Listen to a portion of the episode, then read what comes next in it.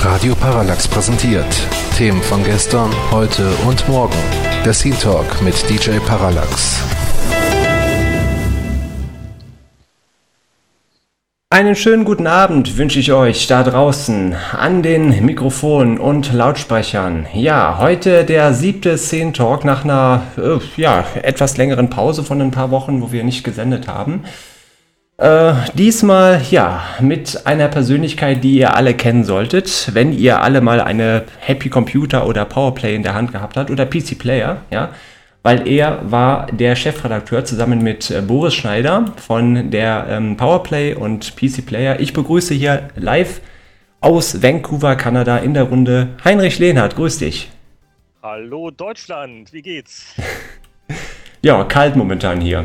Ja, ich denke mal, da sind wir nicht alleine. Dann begrüße ich den Dennis. Hi. Ja. Ich begrüße den äh, Tobias. Hallo. Ja, und das war es im Prinzip. Wir sind also momentan zu viert, ja, zu viert. Also die anderen, der dort konnte jetzt leider nicht kommen. Ist in letzter Zeit, äh, ist in den letzten Stunden krank geworden. Ich wünsche ihm auf jeden Fall eine gute Besserung. Vielleicht hört er uns ja wenigstens. Und wenn er möchte, kann er sich natürlich noch gerne mit reinschalten. Ja. So, ähm, ja, 20.03 Uhr. Heinrich, ich freue mich sehr, dass du heute Abend hier bist. Ich hatte ja irgendwann nicht mehr damit gerechnet, dich nochmal kontaktieren zu können. Und ich hoffe, dir geht's gut soweit. Ähm, was hast du so in den letzten Wochen in den, du hast ja, machst ja regelmäßig halt die Veteranen-Podcasts. Ähm, was hast du so in den letzten Wochen ähm, getrieben da drüben? Ach ja, äh, ich war natürlich auch ein bisschen abgelenkt äh, hier mit der Winterolympiade. Die war ja äh, also bei uns in Vancouver und ich war also jetzt nicht groß live bei irgendwelchen Events. Ähm, aber es lief natürlich Tag und Nacht im Fernsehen und das ist doch ganz spannend. Und ich war nur einmal mal an einem Samstag, als es auch schönes Wetter war, bin ich einfach mal in äh, rein in äh, Downtown und hatten auch mal die Flamme angeguckt und ja. äh, äh, habe mich in der neuen, in der neuen olympischen Sportart des Bürgersteigkriechens versucht, weil das war wirklich unglaublich groß. Also die, äh, obwohl da wirklich sehr viele Straßen komplett gesperrt waren für den Verkehr und so, gab es fast kein Durchkommen, weil so viele Leute da waren. Also die auch aus äh, Sicherheitsgründen, denke ich mal, alles hermetisch abgeriegelt. Äh, ja, so ungefähr. Also da waren auch im Vorfeld so viele Leute halt äh, ein bisschen genervt. Äh, klar, wenn man davon direkt betroffen ist, äh, vor allen Dingen, weil die äh, zuständigen Planer haben beschlossen, die äh, sperren nicht erst die Straßen ab, äh, so einen Tag bevor das losgeht, sondern schon ein paar Wochen vorher, damit die dummen Bürger sich da auch dran gewöhnen. Und aber, okay, das war alles ein bisschen äh, äh schwierig, aber ähm, so gerade am Ende und dann hat noch das Eishockey Gold gewonnen. Also, aber alle waren eigentlich ganz happy. Also, das war eine schöne Ablenkung. Ähm, äh, und dann ähm, äh, habe ich ja das große Vergnügen, äh, ein bisschen bei Gamers Global ähm, auch mitschreiben zu Ja, die dürfen. Nachtwache, ne? Jetzt seit kurzem. Ja, genau. Äh, das ist auch, äh, das macht auch großen Spaß. Vor allen Dingen, das, äh, das ist so ein, eigentlich so ein, so ein, so ein Content-Experiment. Also ich hatte so eine ungefähre Idee und wusste nicht so genau und dann, naja, haben wir halt gesagt, okay, das machen wir jetzt einfach mal mhm. und ähm, und das bewegt sich gerade so ein bisschen weg. Das haben wir mal gedacht als so, so, so eine Spät-News, ähm, ein Spät-News-Service, weil mhm. halt ich neun Stunden zurück bin und da denkt man sich halt, na ja, in Deutschland sind alle im Bett und dann kann ich hier noch irgendwelche neuen Sachen äh, noch posten. Das hatte ich nur äh, rausgestellt. Ja, dann erstmal guten Morgen, ne? dass die, ja, also die, äh, die Gamers Global News Poster, ich habe deren Schlafbedürfnis absolut äh, überschätzt. Und äh, das heißt, äh, die, also auch zu wilden Zeiten äh, sind die Sachen sofort auf Gamers Global. Also da ein großes Kompliment auch an die Community, die da mhm. äh, so fleißig ist. Und jetzt entwickelt sich die Nachtwache gerade so mehr in Richtung Kolumne Kommentierung.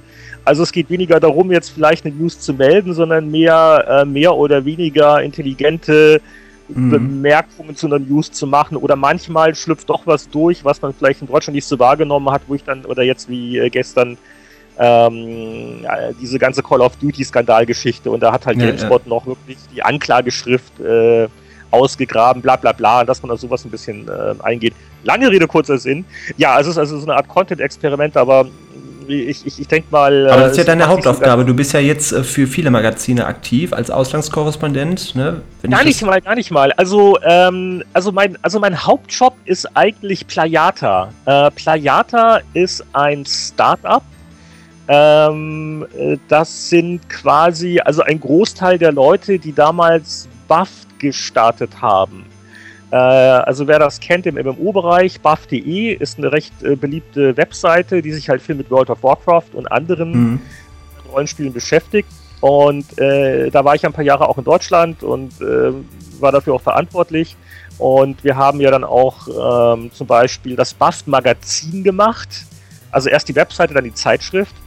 Ähm, auf, auf, ähm, auf das wir auch sehr, sehr stolz sind. Und ähm, äh, was sich jetzt ergeben hat im Laufe des letzten Jahres war, dass die drei ursprünglichen Programmierer der, äh, der Webseite BAFT und von der, von der World of Warcraft Datenbank mhm. plus der frühere Vorstandsvorsitzende von Computec Media plus ich, äh, wir, haben eine, wir haben eine GmbH aufgemacht. Und, äh, und das ist Playata. Mhm. Und Playata ist vielleicht noch nicht so bekannt, weil wir jetzt nicht so sehr, ähm, zumindest im Moment noch nicht, äh, groß Angebote oder Webseiten jetzt unbedingt für Endkunden machen. Also wir, wir machen auch viel so mit der Industrie. Also die Idee ist mhm. zu sagen, okay, Spieledatenbanken, tolle Sache, hilfreich für die User. Das ist ein, ein Service, der eigentlich für Spiele-Publisher sinnvoll ist. Das ist aber irgendwie der Trend geworden, dass auch äh, diverse bekannte Spiele-Redakteure ins Ausland gehen. Also ich nenne jetzt einfach auch mal Roland Austinat und, und ja gut, Anatol Locker ist hier geblieben, Jörg Langer auch, aber irgendwie die Hälfte ist jetzt drüben. Ne? Das ist ja auch mittlerweile... Äh, nee, also außer, außer Roland wüsste ich jetzt auch keinen im Moment. Äh, es ist, es, ich muss auch ganz offen sagen, es ist, es ist auch gerade schwierig. Also als ich damals ähm, aus Deutschland raus bin, war es eine echt gute Zeit. Das war also so 98. Das war ja so dann die, die Blütezeit der, der PC-Spielemagazine. Ja. Ähm, wenn ihr euch mal anguckt, so, so, so, eine, so, eine, so eine GameStar von Ende 99, äh, wie, wie dick die Hefte damals waren, Anzeigen, es gab so viele Spiele, mit denen man schreiben konnte. Ja. Ähm, das war damals ein super Zeitpunkt, um das Risiko einzugehen, äh, weil äh, es gab wirklich genug Verlage, Zeitschriften, die hatten noch ordentliche Budgets, äh, um da Aufträge als Freier zu kriegen. Es ist heutzutage erheblich schwieriger. Also das ja. ist äh, das ist aber auch jeder Kollege oder, oder, oder besser, äh, oder Ex-Kollege, mit, mit dem man mal so redet, der jetzt als Freier arbeitet. Alle mhm. sind gerade am Jammern. Das hast du aber äh, vielleicht. Ich unter auch. anderem auch, muss ich mal sagen, weil ich auch ah, als okay. Freier arbeite und ich kann davon wirklich ein Lied singen. Also. Mhm so gar nicht so Sachen wie Daddelkisten und sowas mache, aber äh, ohne Unterstützung von meiner Freundin etc. muss ich sagen, hätte ich es ganz schön schwer. Mhm. Also es ist derzeit ist die Marktlage ganz schön niedrig, weil es auch gedrückt wird. Zum Beispiel gerade in Deutschland setzt man sehr viel darauf, dass Fans äh, umsonst schreiben, wenn sie nur das Spiel kriegen. Heinrich, ich weiß nicht, ob du dir. Krankheit in Deutschland. Heinrich, ich weiß nicht, ob du dir den ähm, Podcast mal mit äh, Chris Hülsbeck angehört hast. Der hat genau dasselbe gesagt. Also man, wir sind alle davon ausgegangen, dass man ihm ja praktisch äh, die Arbeit vor die Füße schmeißt, weil er wirklich damals äh, ähm, wirklich die bekanntesten Spiele vertont hat und ähm, es ist einfach nicht so. Wir sind momentan also in einer sehr schwierigen, also letztes Jahr war ein sehr schwieriges Jahr hoffen alle, dass es dieses Jahr besser wird. Aber lass uns da mal ein paar Jahre in die Vergangenheit gehen bei dir, Heinrich. Wir haben ja ähm, wir haben ja, äh, wir kennen dich ja eigentlich von der Happy Computer und von der Powerplay, also die meisten werden dich jedenfalls davon kennen. Meine die, erste, die, die, die Älteren unter die, den die Zuhörern Älteren, ja. werden mich von daher vielleicht noch kennen. Aber, Entschuldigung, ja. Ähm, lass uns einfach mal einen Sprung in die Vergangenheit machen, weil da, äh, deswegen sind wir hauptsächlich heute hier. Du hast ja mit Boris Schneide jahrelang die Happy Computer und ab 1990 das Powerplay Magazin geführt. Was waren für dich denn die eindrucksvollsten Erinnerungen zu dieser Zeit? Also gibt es etwas, was du bei den heutigen Spiele- und Online-Magazinen vermisst? Es ist unglaublich schwer zu äh, vergleichen, weil äh, man damals als Print noch viel besser funktionierte, als einfach ähm, viel mehr Zeitschriften verkauft worden sind, bevor halt dieses Internet-Dings da kam. Ja. ähm, da hatten die Verlage ganz andere Möglichkeiten. Also äh, ist es, ist es schon ein bisschen aus der Not geboren. Das ist also jetzt nicht nur reine Boshaftigkeit, dass halt gerade in allen Ecken und Enden gespart wird. Ähm, es ist einfach das, das Problem, die, dass wenn du ähm, diese Umstellung hast von Print auf Online, ähm, hast du halt zwei große Probleme. Das eine ist, die, die, die Online-Werbeeinnahmen sind nie so toll, wie man sie sich mal gedacht hat. Das ist so, so, so meine, meine Erfahrung. Also alle äh, Verlage, man muss ja immer so, ja, drei Jahre in die Zukunft und dann wird das so sich entwickeln überhaupt. Also wenn es etwas gibt, was chronisch überschätzt wird, sind das äh, Online-Werbeeinnahmen. Mhm. Ähm, und das zweite ist natürlich das Angenehme an die, die Leute, Gesundheit, die Leute bezahlen für den Content und das ist äh, online quasi nicht durchzusetzen. Ja. Also es gibt so zarte Ansätze mal mit Premium-Content oder einen kleinen Service, aber mhm. ähm, also ich, ich das ist auch, denke ich, das ist auch, denke ich mal, der Grund, wieso das mit den Online-Magazinen zugenommen hat, weil ich sag mal, Internet hat fast jeder und es kostet nichts, so eine Webseite eben aufzurufen. Ne? Und sich die Spieletests durchzuleben, aber so eine Zeitschrift kostet sich, äh, kostet was, äh, braucht Platz und, und, ne?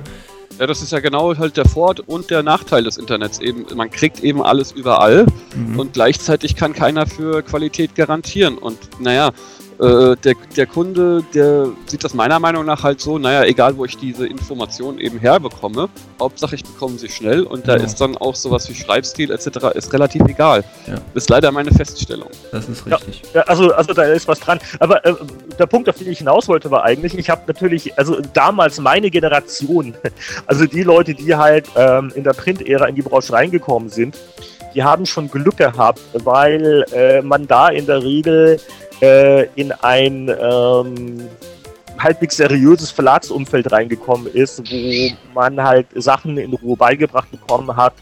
Ähm, und äh, also das Handwerk zumindest ein bisschen, ein bisschen gelernt hat. Und also, also ich war ja damals, das war Markt und Technik, das war ähm, äh, in den 80er Jahren, also der führende Verlag in Deutschland für Computerzeitschriften, ähm, der da unglaublich äh, geboomt hat. Und äh, da habe ich also wirklich, also mit, mit, mit mehr Glück äh, als Verstand bin ich halt da mal reingeschlittert, direkt von der Schule. Ähm, hat mir dann ein Praktikum erschlichen und da nach einem halben Jahr ähm, äh, haben sie mich gleich als Redakteur übernommen. Ich meine, das tue ich traumhaft und das. Äh du warst ja der Erste, ne? Das darf man nicht vergessen. Du warst ja, glaube ich, der, der Erste, der das wirklich professionell gemacht hat, ne? zusammen mit. Äh ja, das ist, äh, ist, äh, das kann man so genau nicht festnageln. Also es gab natürlich vor mir viele, viele andere Leute, die halt äh, im Redaktionsbereich bei Computerzeitschriften ähm, gearbeitet haben. Es hat in Deutschland halt ein bisschen gedauert mit den reinen Spielezeitschriften.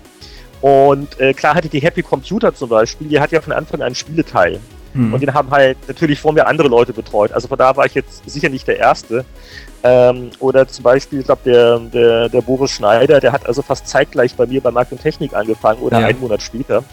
Und ähm, nur ich war bei Happy Computer gelandet und er fing halt bei 64er an. Das war oh, ja. 64er Ach, ja. und das war natürlich, das war alles auf demselben Flur. Also man hat sich deswegen entsprechend ja, immer gesehen und ausgetauscht und, und halt kennengelernt. Die habe ich mir ähm, fast jede Woche, jeden Monat gekauft. Ja, ja. Äh, und ähm, äh, die, die eine Sache, die bei Markt und Technik nur frustrierend war, ist, man hat uns das Spieleheft jahrelang nicht machen lassen. Und die das habe ich ja. dann zuvor, was mich damals unglaublich gewurmt hat. Erst 1990, erst 1990, also viele Jahre später. Ja, der Hammer. Also ich kann mich noch lebhaft erinnern, das hat mich damals echt mitgenommen. Ja gut, ich damals meinen 20ern, ne, jung und voller Hormone und äh, Emotionen. Und Schnurrbart. Äh, mit, mit, ja, und Haare und was ich nicht alles hatte.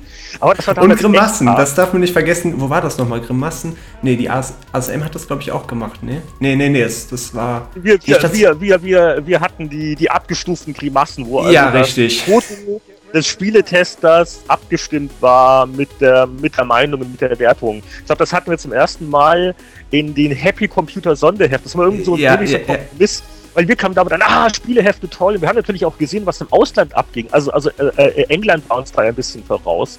Äh, Computer Video Games, 64. Und, ähm, und Markt und Technik hat damals äh, einfach Angst gehabt, dass wenn sie ein eigenes Spieleheft machen, äh, tun sie der Happy Computer zu sehr weh. Also aus heutiger Sicht würde man sagen, typischer Management-Fehler, ja. weil das eigene Spieleheft hat halt dann einen Mitbewerber gemacht. Ähm, ja. Aber lassen wir das.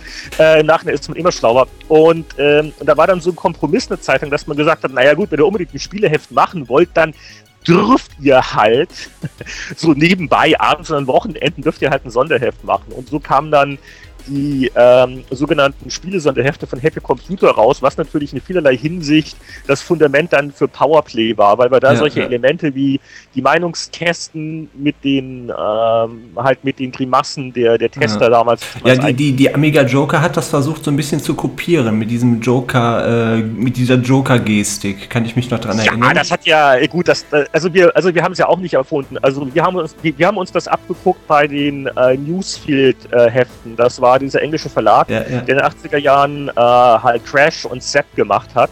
Und was die halt hatten, die hatten halt so Schwarz-Weiß-Zeichnungen der Spieletester. ja. Und, äh, und da, da hatten wir das ja, das fanden wir halt so cool. Dann haben wir gesagt, oh, wäre das nicht cool, wir machen es mit richtigen Fotos und wirklich so fünf Abstufungen, wo genau gesagt wird, was das bedeutet.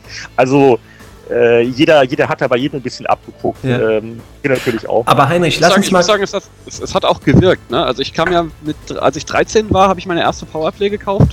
Da war die noch gar nicht so alt. Und äh, ich glaube, da war schon Michael Hengst dabei. Ich weiß, ich kann mich nur daran erinnern, dass äh, die, diese Hilfewertungen von den Herrn Hengst immer so furchterregend aussahen. Also ich fand als 13-Jähriger, fand- also ich dachte immer, der Typ hat bestimmt eine Brummbärstimme vom Feinsten. Kinderschreck. Und dann, genau, und dann hatte ich ihn mal, weil ich ja so ein derber Fan war, habe ich mal zur Videogames-Zeit einfach mal sch- schwuppsdiwupp mal in der Redaktion angerufen. Und dann hatte ich dann den Herrn Hengst dran und er hatte eine viel hellere Stimme, als ich mir das vorgestellt hatte. ich, ist, ist meine Welt zusammengebrochen. Oh. oh ähm, ähm, was immer ein großer Spaß war, waren natürlich die Fotosessions für diese Grimassen. Ähm, und äh, den meisten Spaß haben natürlich immer klar die, die, die Fünfer-Gesichter gemacht. Ne? Also was du gerade genannt hast, also die Grimasse, die so am negativsten war, äh, wo wir uns äh, ganz äh, wilde Sachen teilweise äh, ausge... Ich glaube, wir hatten mal irgendwann mal zeitweilig ein äh, Motiv, das war Martin Gatsch, der sich also so eine Sega-Lichtpistole an die Schläfe gehalten hat. Jawohl, ja. Also das, also Ich kann das mich noch an ein Bild erinnern, wo, wo, wo jemand ins T-Shirt gebissen hat. Wer war das? denn? Äh, ja, das war noch harmlos. Also da waren, also das waren die krassen Sachen nicht. Aber zum Beispiel bei den Fotosessions, ähm, das war also gar nicht leichter mit den Abstufungen. Also ein, also eins, also super war immer der Daumen hoch, das war so unsere Krücke. Ähm, und der zwei war das scheue Lächeln, drei war dann einfach neutral, so Passfoto in die Kamera gucken. Und dann die vier war immer kritisch, weil die drei und die, entweder waren sich die drei und die vier oder die vier und die fünf zu ähnlich. Also diese, wir waren ja keine ausgebildeten Schauspieler, ähm, also dieses äh, subtile Obwohl, obwohl so die ein oder andere Multimedia-Leserbrief hätte ich eigentlich schon fast gesagt, das ist fernsehreif. Obwohl man, man muss natürlich dazu sagen, dass Toni Schweiger da wirklich Wunder geleistet hat teilweise. Ja, Toni war, Also das also, ist, äh, ähm, das hat ja auch super bescheiden angefangen. Die, die allerersten Multimedia-Leserbriefe kann ich mich noch sehr gut daran erinnern. Aber Heinrich, können wir da Äh, gleich drüber sprechen? Ich wollte nämlich noch ein bisschen was zu den Spielen fragen. Das kommt alles Achso, ja, noch. nur zu, okay, be Ähm, bevor ich jetzt hier zwei Ja, Stunden lang über das machen wir gleich alles. Heinrich, welches Spiel hat dich zur damaligen Zeit am meisten aufgeregt? Äh, positiv oder negativ? Ähm, ja, negativ, sagen wir mal, wo man vielleicht in den Joystick gebissen hat oder Ach, so. Herr Jemini. Also, ähm, ich, ich kann das schwer sagen. Äh, ab und zu gucke ich mir ja die alten Hefte an. Wir, wenn wir den Spieleveteran-Podcast machen, dann haben wir oft, dass wir sagen, okay, wir, vor 20 Jahren, was war im Heft. Und dann gucke ich zum ersten Mal wirklich seit Jahrzehnten in die alten Hefte rein. Und dann bin ich absolut verblüfft, was es da für Spiele gab. Weil äh, gerade die, die Murks-Spiele, die vergisst man ja gleich wieder. Und ähm, also, also von daher kann ich jetzt unmöglich einen einzelnen Titel äh, zählen, weil sicher ein Spiel, das mich besonders aufgeregt hat, das habe ich inzwischen schon längst wieder verdrängt. Okay. Könnte, könnte aber, äh, wie in eurem letzten Veteran-Podcast, vielleicht ein Ocean-Titel gewesen sein. Also über Ocean habt ihr Ocean war, ja, Ocean war, ähm, Ocean war ein komischer Laden, die hatten teilweise echt gute Sachen. Also, also, Beispiel- ähm, also, also es gab wirklich einige Sachen, die haben mir richtig gefallen. Da gab es zum Beispiel dieses, dieses, äh, ähm, wie hieß nochmal der Nachfolger von Rainbow Island mit dem Regenschirm? Ich komme jetzt nicht auf den Namen. Pyro Soul Stars. Ja, richtig. Das war Sehr zum gut. Beispiel. Das war zum Beispiel sehr nett. Oder ähm, zuletzt noch von der deutschen, so ich glaube Neon hießen die. Es war, glaube ich, eines der letzten Amiga-Spieler, Mr. Nuts. Wobei das ja eigentlich von Neon programmiert wurde. Ich sag, Oder, nur, ähm, äh, ich sag nur Jurassic Park auf dem Super Nintendo. Wirklich. Äh, Ja, auf dem von Amiga allen- war's von, Schrott. von allen Jurassic Park-Umsetzungen garantiert die beste. Oder die ähm, äh, Sensible Software, die hatten ja einige Sachen bei Ocean gemacht. Also ähm, äh, Whizball war ein Ocean-Spiel. Mhm.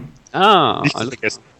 Und wie Äh, Also, also, also das war, war eine komische Mischung, aber teilweise natürlich Peng einige von oder ihren, Peng zum Beispiel? Peng. Fand ich auch noch ganz nett.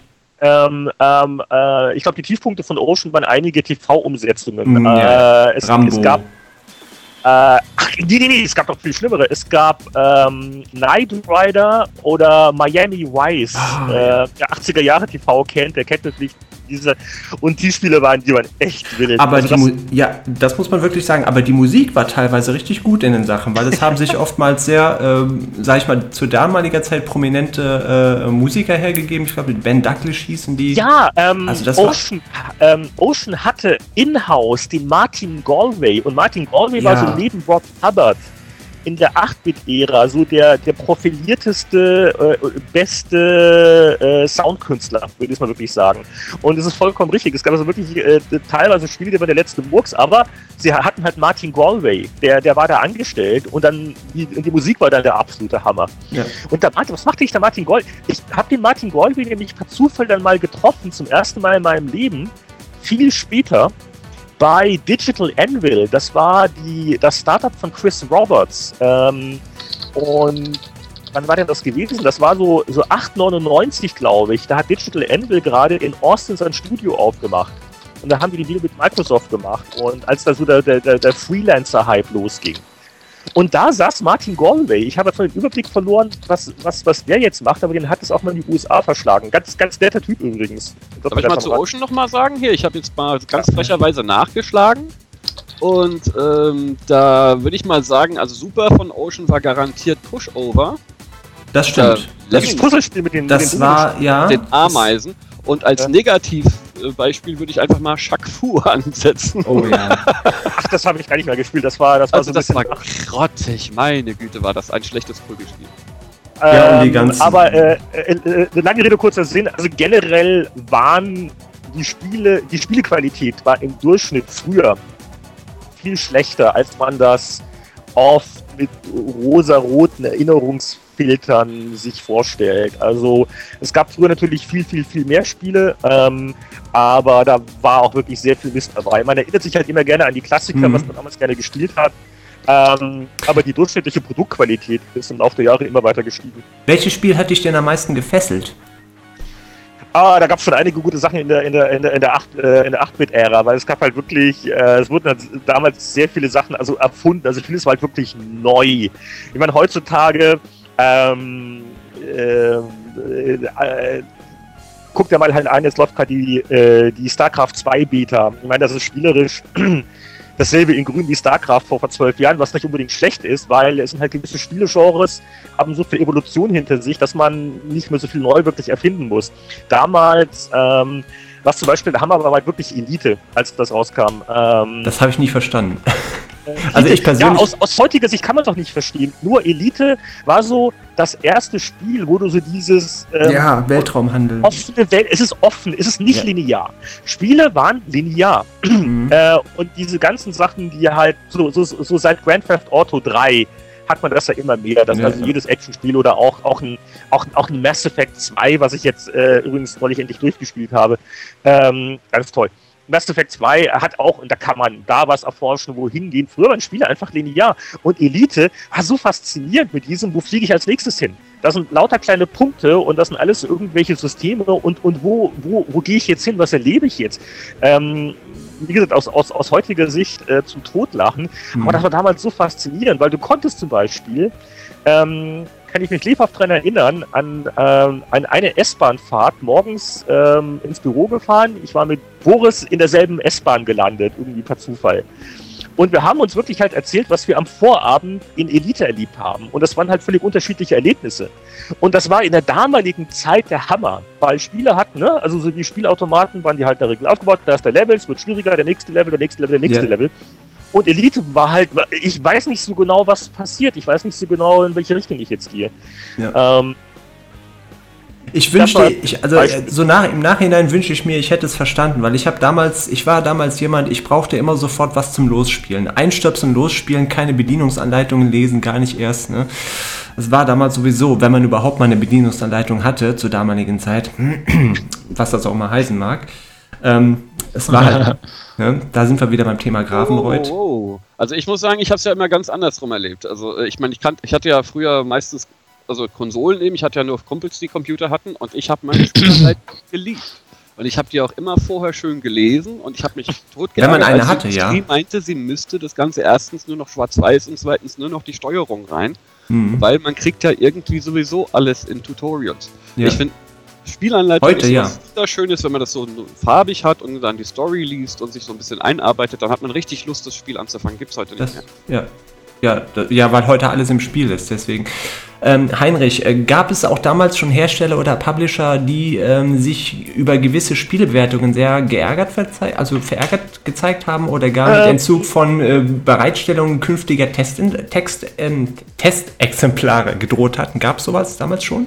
Es war früher äh, eher leichter in der Hinsicht, weil ähm, die enorme Bedeutung und die enormen Auswirkungen von redaktionellen Besprechungen auf den kommerziellen Erfolg eines Spiels, der war damals A, vielleicht noch nicht so stark und B, ähm, hat die Industrie, glaube ich, noch nicht so ganz kapiert gehabt. Also, also wir, wir selber waren als Redaktion uns auch dessen gar nicht so bewusst. Ähm, und so viele Gruselstories, die man in den letzten Jahren gehört hat, mit, mit, mit, mit Druck auf Presse und ähm, äh, also auch vor relativ kurzer Zeit, ähm, also was man da mitkriegt, ist echt nicht lustig. Ich habe also das Unsitte, von Activision dass, äh, gehört. Hm. Dass, dass, äh, dass, dass Spielepublisher, wenn ihnen eine Wertung nicht passt, dass sie halt sagen, äh, okay, äh, keine, keine, keine Werbung mehr. Ja. Und ähm, das äh, Problem hatten wir früher in dem Ausmaße absolut nicht. Also es war eh damals eine wirklich sehr starke Trennung Redaktion und Anzeigen. Mhm. Ähm, zum einen, also äh, da, also in der guten alten Zeit war vieles undenkbar, was heute mal eher der Fall sein kann, dass, äh, dass eine Redaktion mit solchen Problemen überhaupt behelligt wird. Und auch, äh, also gerade Ocean oder US Gold, ähm, also da konnten wir dann auch äh, teilweise in derselben Ausgabe, wo die doppel, äh, doppelseitige Anzeige war, konnten wir das entsprechende Spiel, konnten wir auch munter verreißen. Ähm, das war, also also nicht munter im Sinne von leichtfertig, aber wir waren halt wirklich davon völlig unbeeindruckt. Wir, wir, wir, wir wussten ja auch äh, dann nicht mehr, welche Anzeigen gebucht sind. Also die Redaktion war damals wirklich unantastbar.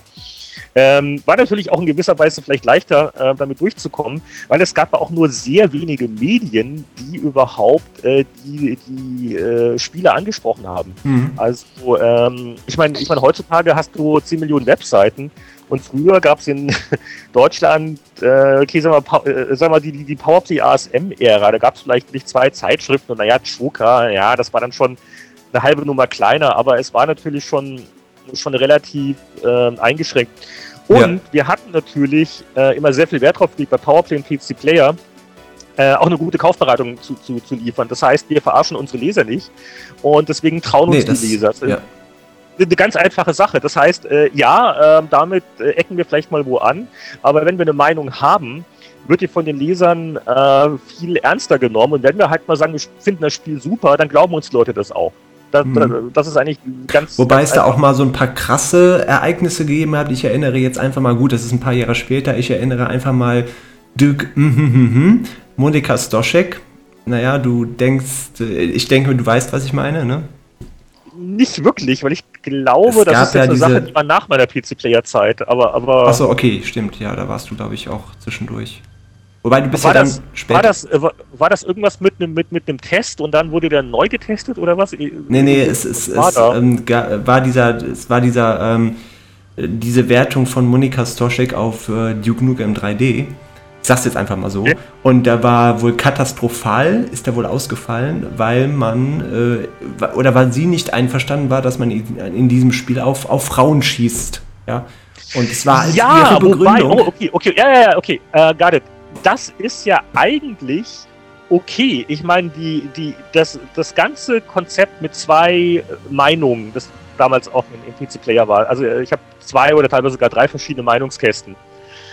Das, das ist natürlich deswegen drin, damit die Leute auch mal unter, unterschiedlicher Meinung waren. Und das fand ich eigentlich schon ganz okay, dass mal jemand hergeht und sagt, er findet das Spiel scheiße weil das und das und das ist. Das kann man natürlich wieder argumentieren, Moment mal, das ist ein 3D-Shooter. Warum lasse ich einen 3D-Shooter von jemandem testen, der äh, Spiele nicht gut findet, bei denen äh, auf, äh, auf irgendwelche bestimmten Sachen geschossen wird. Ja. Irgendwas das ist, fast schon auf irgendwas geschossen wird. Also ich meine, Entschuldigung, äh, du schießt halt auf Frauen, ja gut, du schießt halt auf Männer. Entschuldige, ich, ich als Mann genau, das halt auch nicht so toll. Also, also, also, also, also man, man, man kann die Diskussion führen, man, man muss nicht derselben Meinung sein, aber das fand ich jetzt eigentlich gut, dass man sagt, okay, jetzt lassen wir mal so jemanden mal äh, auch mal diese, diese, diese Meinung vertreten. Ich glaube, das war in der Phase, als die PC-Player keine Gesamtwertung in dem Sinne hatte, oder? Da gab es nur die, die, die, Sternchen der verschiedenen Tester. Und, Stimmt, und, ja. und das ist doch eigentlich sehr positiv, weil es war, es war, glaube ich, äh, es war sicher nicht die einzige Meinung, oder? Da war sicher auch ein Meinungskasten von einem anderen ja, Tester. Ja, natürlich, klar. Es war, sie hat da, glaube ich, Drohungen bekommen. Das war ziemlich krass damals. Wir hatten da mit dem Roland Aussehen, hat halt mal drüber gesprochen. Ja. Und mit dem Anatol locker und das ist ja, ja gut. Ähm, aber, aber, das, aber das, also, also das habe ich selber nur als Leser miterlebt, weil da war ich irgendwie, ich glaube, äh, jedenfalls nicht bei der Player oder war mhm. in Deutschland oder gerade mal umziehen, keine Ahnung. Äh, aber als, als Leser finde ich das äh, eigentlich gut und das wünsche ich mir fast ein bisschen mehr heutzutage beim sogenannten Spielejournalismus, äh, dass das ruhig auch mal, mal jemand ausreißt und mal sagt, ähm, nein, äh, also wir haben gerade bei den AAA-Spielen ähm, viel so eigentlich Einheitsmeinung. Du hast also mehr Spieletester denn je online und äh, alle, alle schreiben dieselbe Jubelorgie, weil man sich halt gerne anhand von objektiv begründbaren Sachen immer noch entlang ja. handelt. Und, und, und, und äh, guck dir mal Filmkritiker an, Filmkritiken.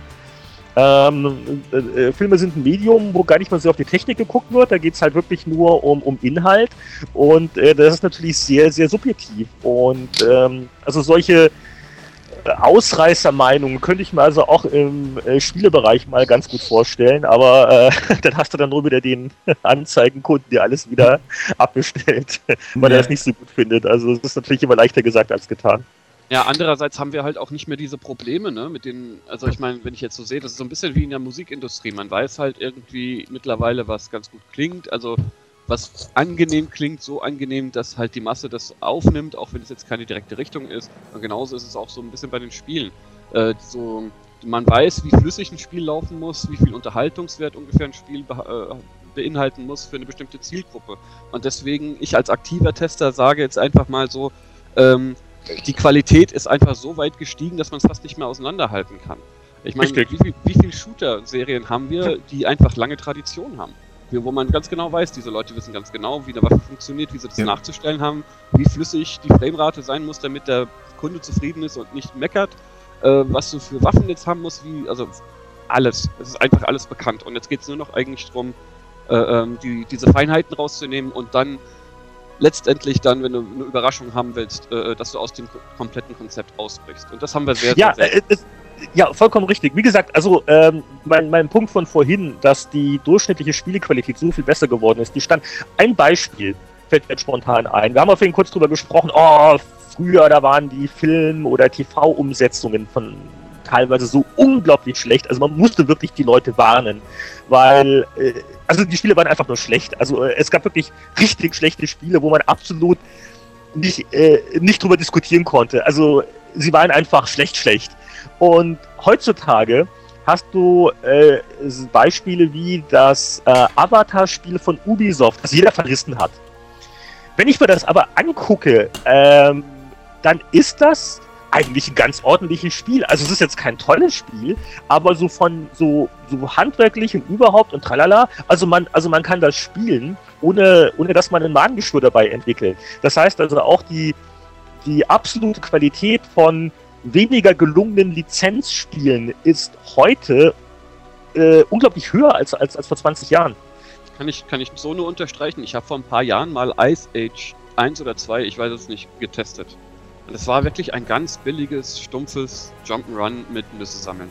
Irgendwie totaler Mario-Klau und dann auf der anderen Seite nicht so abwechslungsreich und so weiter und so weiter. Und ich habe mich hm. zu Tode gelangweilt, wirklich. Aber es war halt einfach handwerklich so gemacht, dass ich nicht niedriger gehen konnte als eine 60, weil es einfach handwerklich irgendwie so gemacht ist. Wenn so, wenn so ein kleines Mädchen halt dran sitzt, das jetzt nicht so anspruchsvoll ist oder sowas, die hat einen heulen Spaß mit dem Ding. Einfach weil es keine Hindernisse hat, es hat keine Bugs, du kommst nicht irgendwo hin, du wirst als Spieler an roten Faden geleitet. Du kannst sozusagen das den Film so ein bisschen nacherleben und so. Für jemanden wie mich, der jetzt 20 Jahre spielt, da ist und der Frameraten zählt und so eine Ja. Sachen, wo ich dann sage, "Ah, so ein Blödsinn, hey, das hätten sie aber auf der Heinrich, Konsole darf ich, darf ich gerade noch mal halt- kurz, darf ich gerade noch mal kurz eine, eine Frage in die Runde schmeißen, bevor wir die erste Pause machen? Ich habe dann noch ein paar Fragen und dann haben wir noch ein paar Fragen hier von den, von den Leuten. Ich kriege ja hier in der, in der Grußbox auch noch ein paar Fragen zugespielt, die möchte ich natürlich auch noch alle beantworten. Heinrich, was mich noch interessiert, ähm, äh, welche Software-Schmiede ist dir zur damaligen Zeit am, am meisten ans Herz gewachsen? Also wo würdest du sagen, also das ist die Software-Schmiede, die mich am meisten gefesselt oder beschäftigt hat?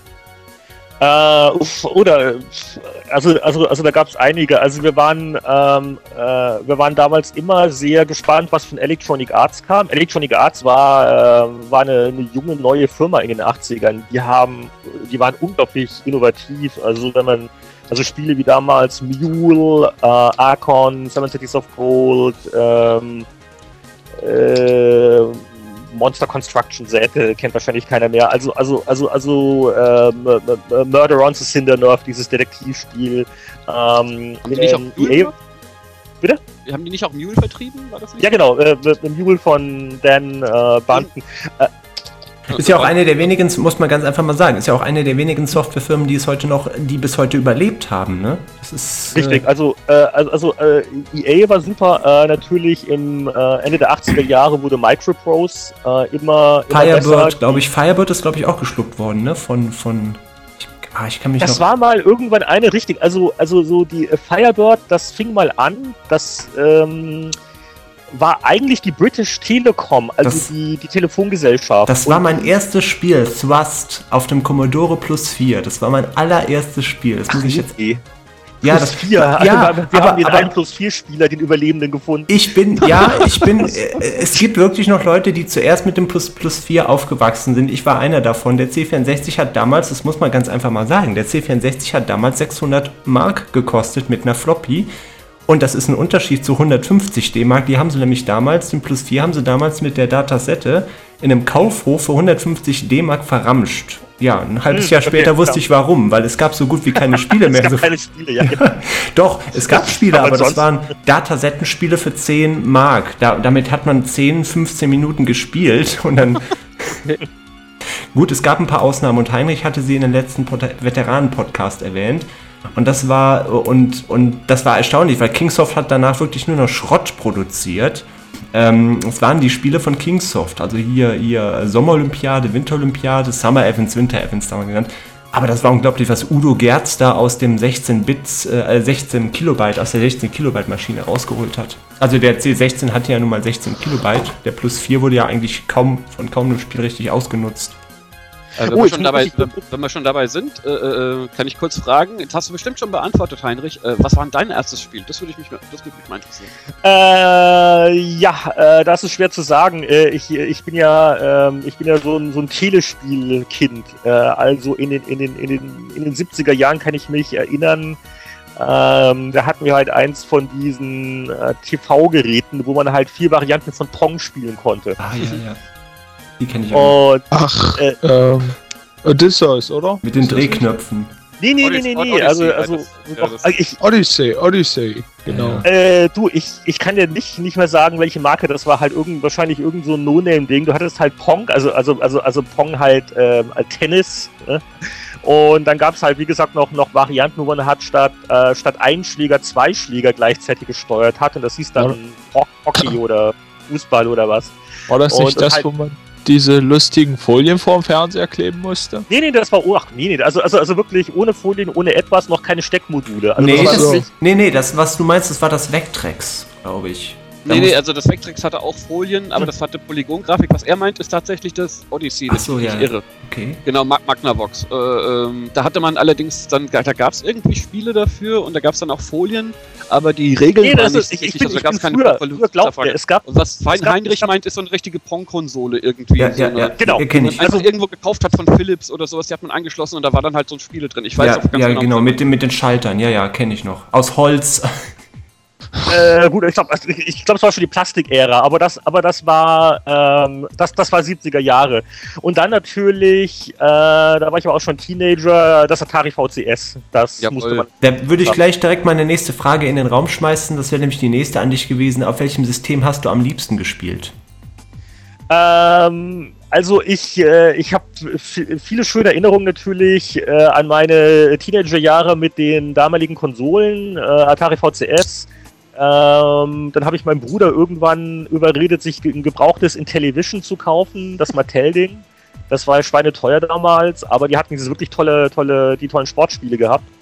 Und dann, äh, was, äh, da haben wir aber halt ColecoVision. Das war dieser Quantensprung von der Grafik her. Ja. Donkey Kong Stimmt, auf ColecoVision. Jawohl, das, Oh mein damit hast du Gott. dann auch meine ersten beiden Konsolen abgedeckt. Ich hatte gleichzeitig von meiner Mutter irgendwie, weil sie sich das irgendwann mal gekauft hat und dann im Schrank vergammelte, ein Atari 2600 mit einem Haufen Spielen und äh, ColecoVision. Das MSX gab es ja auch noch, ne?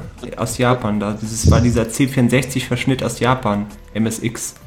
Ja, ja genau, das, aber der ja, kam ja das, war, das waren ja die kam auch ein bisschen später noch, also ich weiß noch genau, weil das war einer, äh, als ich äh, junge Redakteur bei Happy Computer war, irgendwann 85, da kamen die ganzen MSX-Computer an und ich habe da teilweise die Dinger sogar getestet und das war schon klasse, also die... äh, Die waren nicht schlecht.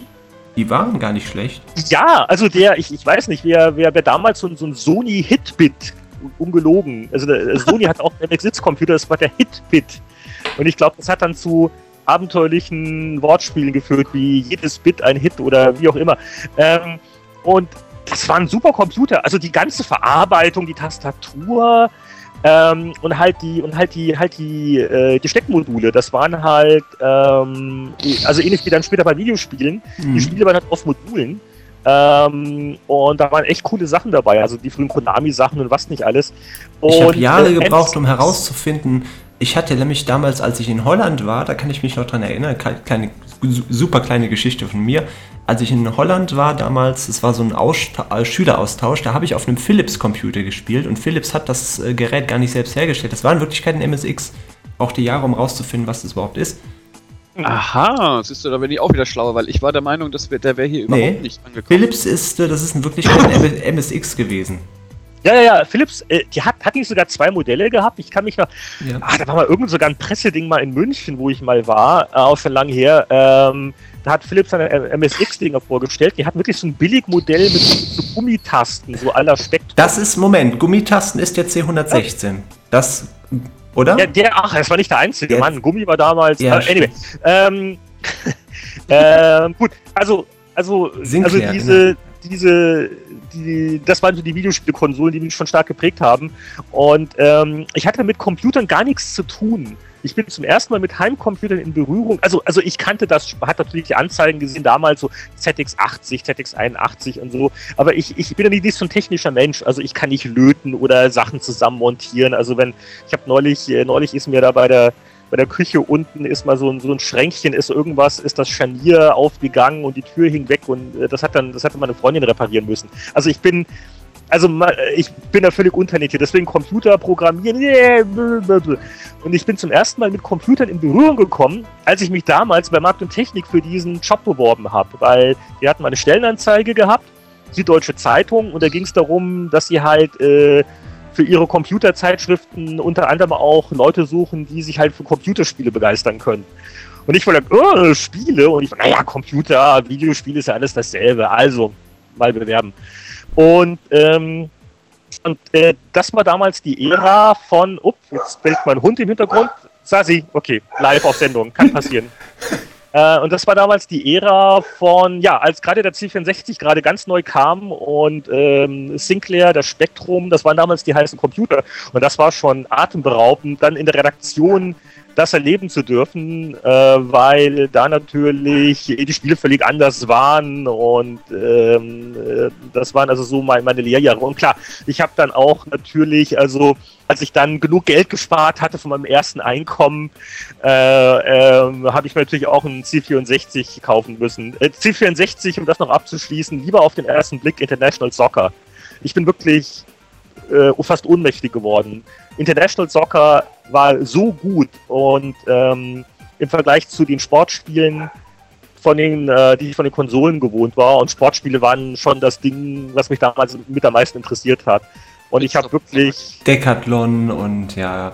Summer Games, Winter Games, das waren alles riesige. Also das, das, das, genau, das, das unerreicht die Spiele, die, die, äh, die, das Spielfeeling unerreicht bis heute. Ja, aber, aber, aber Soccer weiß ich noch genau, es gab also immer, es gab also das eine Modul in der 64er-Redaktion, da gab es immer so die Feierabendturniere. Also das, das, das Modul, das war so in der Schublade, um da die, ne, die, die Arbeitsdisziplin nicht zu gefährden. Und dann ab einer gewissen Uhrzeit hat man gesagt, okay Jungs, also jetzt holt man das Modul raus und dann ging auch Joysticks zu Bruch und was nicht alles. Äh, das war was dann später sozusagen Bomberman war. Ja. Ja, äh, in gewisser Weise war International Soccer das, das Partyspiel. Und dann natürlich klar, ein paar Monate später kamen Summer Games. Äh, der Hund bellt immer noch, weiß nicht, ob ihr das hören könnt. Ja, äh, wir, der Chat hat gerade seinen Spaß daran. Chat hat seinen Spaß daran, ja. Ich, ja, sie ist sehr energisch. Also sie ist so ein, ähm, so ein, so ein, so ein Pseudo-Wachhund. Also wenn, wenn jemand an der Tür und es klingelt, ist sie sehr aufgeregt und sehr laut, wie ihr gerade alle hören könnt. Und äh, wenn man dann die Tür aufmacht, dann ist dann der Postbote oder irgendjemand, dann ist sie also ganz brav und schüchtern und macht Sit. Also sie ist, äh, sie, sie tut nur so. Aber die, die Einbrecher sollen ruhig glauben, dass das hier ein gefährlicher Menschenfresser ist. Gut, dass du das jetzt Ansonsten stellen, stellen wir eine PlayStation 3 mit dem, wie heißt das nochmal, das neue mit dem, mit dem Hund, was sie da letztens gezeigt haben? iPad. Ja, ja, genau. Äh, Heinrich, meine nächste Frage geht in Richtung Musik. Mich würde nämlich interessieren, ob du, ähm, ob du dich für Spielmusik oder äh, Retro-Remixe interessierst. Also bist du damit schon mal in Berührung gekommen? Also hast du dir schon mal äh, solche Produktionen angehört? So, so Remixe von, von klassischen Spielen? Relativ wenig, also, also ich bin jetzt wirklich über eure Sachen damit ähm, äh, vertraut geworden. Also mir war gar nicht so klar, dass es eine große Remix-Szene gibt. Ist riesig Aber ich mittlerweile. Natürlich, ich habe natürlich, um mich hier auf die unglaubliche Herausforderung dieses, äh, dieser Live-Sendung vorzubereiten, ähm, äh, dann habe ich immer eins, zwei Sachen bei euch aus dem Archiv downgeloadet und äh, ja, äh, äh, erstaunlich. Vor allen Dingen, ähm, es werden doch viele Erinnerungen geweckt, aber, aber halt dann natürlich wieder sind die Sachen halt eigenständig. Es ist halt ein Remix. Ja. Äh, und das, und das, das macht schon Spaß. Also ist jetzt nichts, was ich jetzt vielleicht vier Stunden am, am Stück hören würde, weil es dann doch ein bisschen ähnlich klingt auf Dauer aber hat, äh, aber macht, macht wirklich Spaß und ist absolut faszinierend. Aber ich, ich muss auch sagen, ich ähm, so mit zunehmendem Alter, so, so, so während der Arbeit, ich höre eh so gut wie keine Musik mehr. Also früher mhm. hat man das nichts ausgemacht, so, so kennt das ja so Hausaufgaben und nebenbei Hard Rock yeah. aufgedreht. Und da habe ich so ein bisschen Konzentrationsschwierigkeiten. Also ich höre eh nicht mehr so viel Musik wie früher, aber äh, in die, die Sachen, die, die bei euch laufen, werde ich jetzt doch mal, äh, mal, mal öfters noch was downloaden. Ja, ist, immer gerne.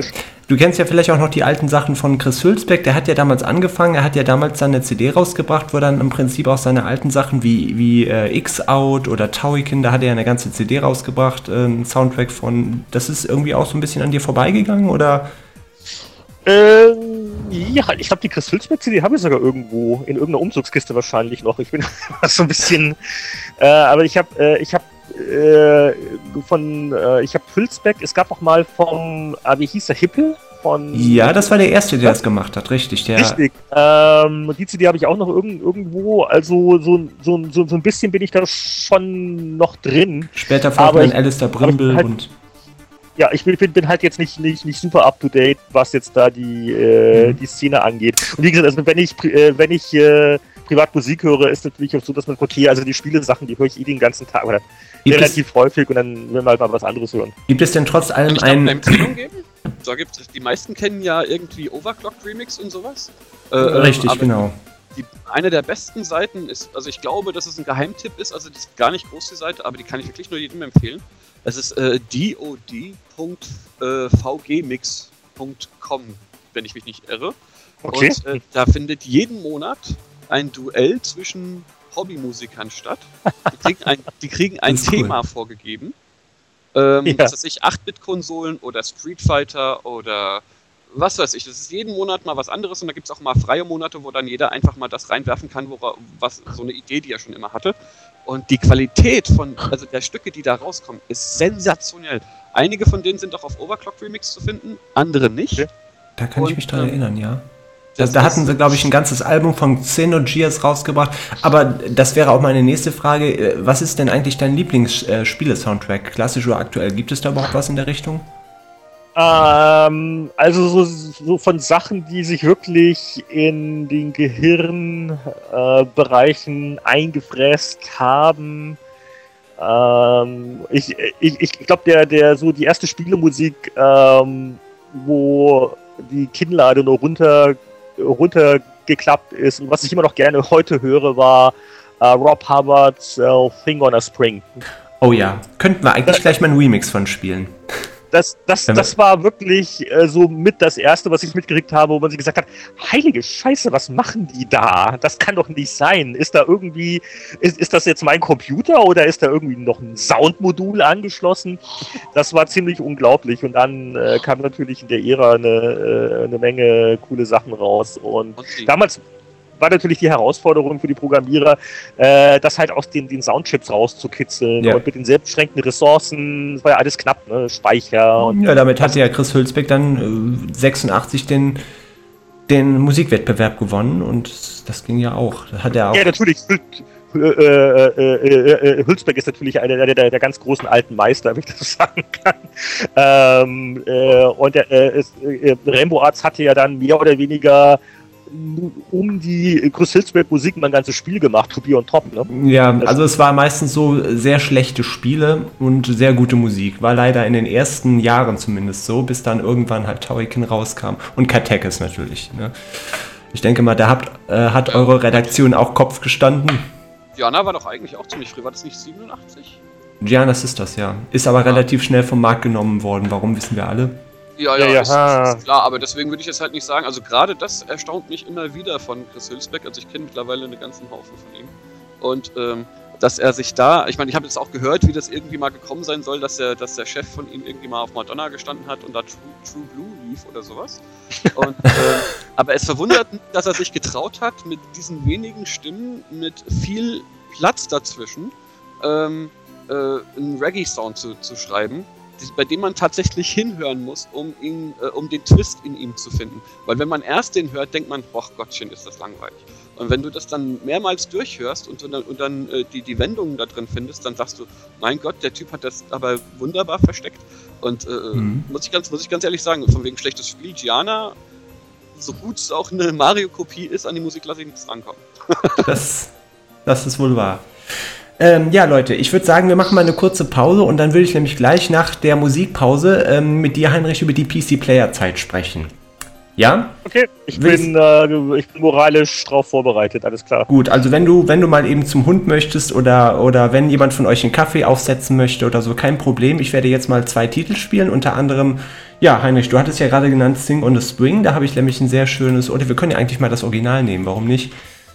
Aber hoppla, hier da hier, ich hier da fange ich gleich zu, rhythmisch zu zucken an. Ja, hier haben wir es direkt schon. Und dann würde ich sagen, machen wir mal eine kurze Pause. Ich äh, schalte euch auf stumm. Danach gibt es ein, äh, ja, einen Remix und danach machen wir dann weiter und reden ein bisschen über die PC-Player-Zeit. Alles klar? Okay, danke. Bis okay, gleich. bis gleich. Ach Leute, die goldenen 80er, Mensch, ja, echt klasse geworden hier, der Remix von Batza Rambo 3 im 80s Disco Mix. Erinnert so ein bisschen an Big in Japan von Alpha Will. Kennt ihr bestimmt auch noch. Ja, so, ich werde jetzt mal hier die Konversation fortsetzen. Und äh, ja, ich hoffe, ihr seid noch da. Ja. Ja, ich weiß nicht, ob ihr den Remix gerade hören könntet. Das war jetzt so ein kleines Beispiel davon, wie gut man die Sachen umsetzen kann.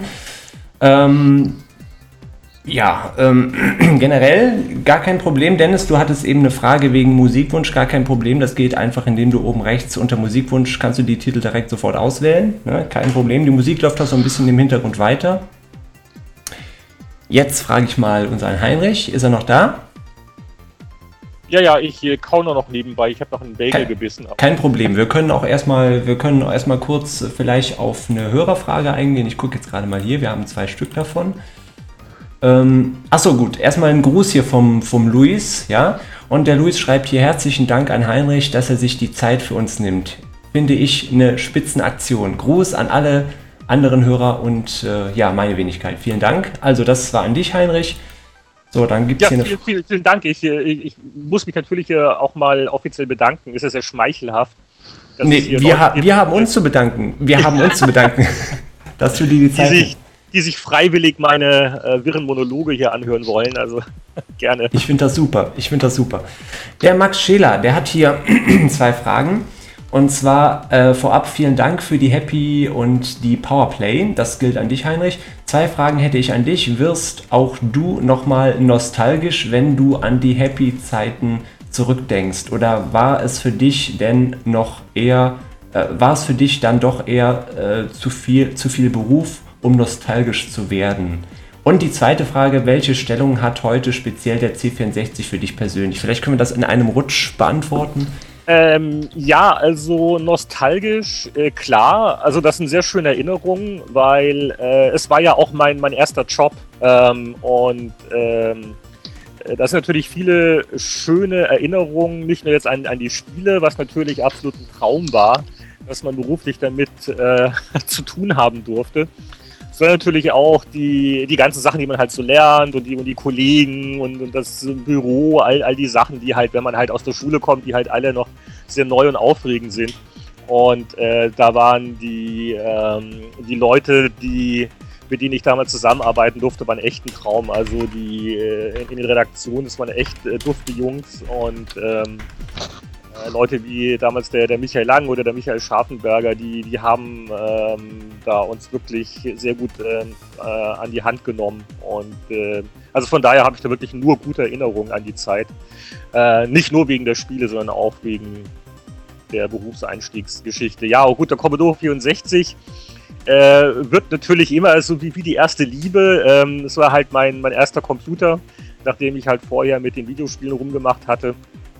Und äh, ich, äh, ich habe ihn auch sicher irgendwo noch in irgendeiner Umzugskiste, wie gesagt. Ich bin da so ein bisschen hinterher. Bloß nicht wegschmeißen, bloß nicht wegschmeißen. Nein, Die nein, Dinger werden immer wertvoller. Zwei Millionen auf Ebay. Ich äh, nehme noch Angebote entgegen. Ähm, Letztens also, haben sie ein C65 für eine Summe von, was waren das? Ich glaube 7000 Dollar verkauft. Da gab es nur 666 Stück von.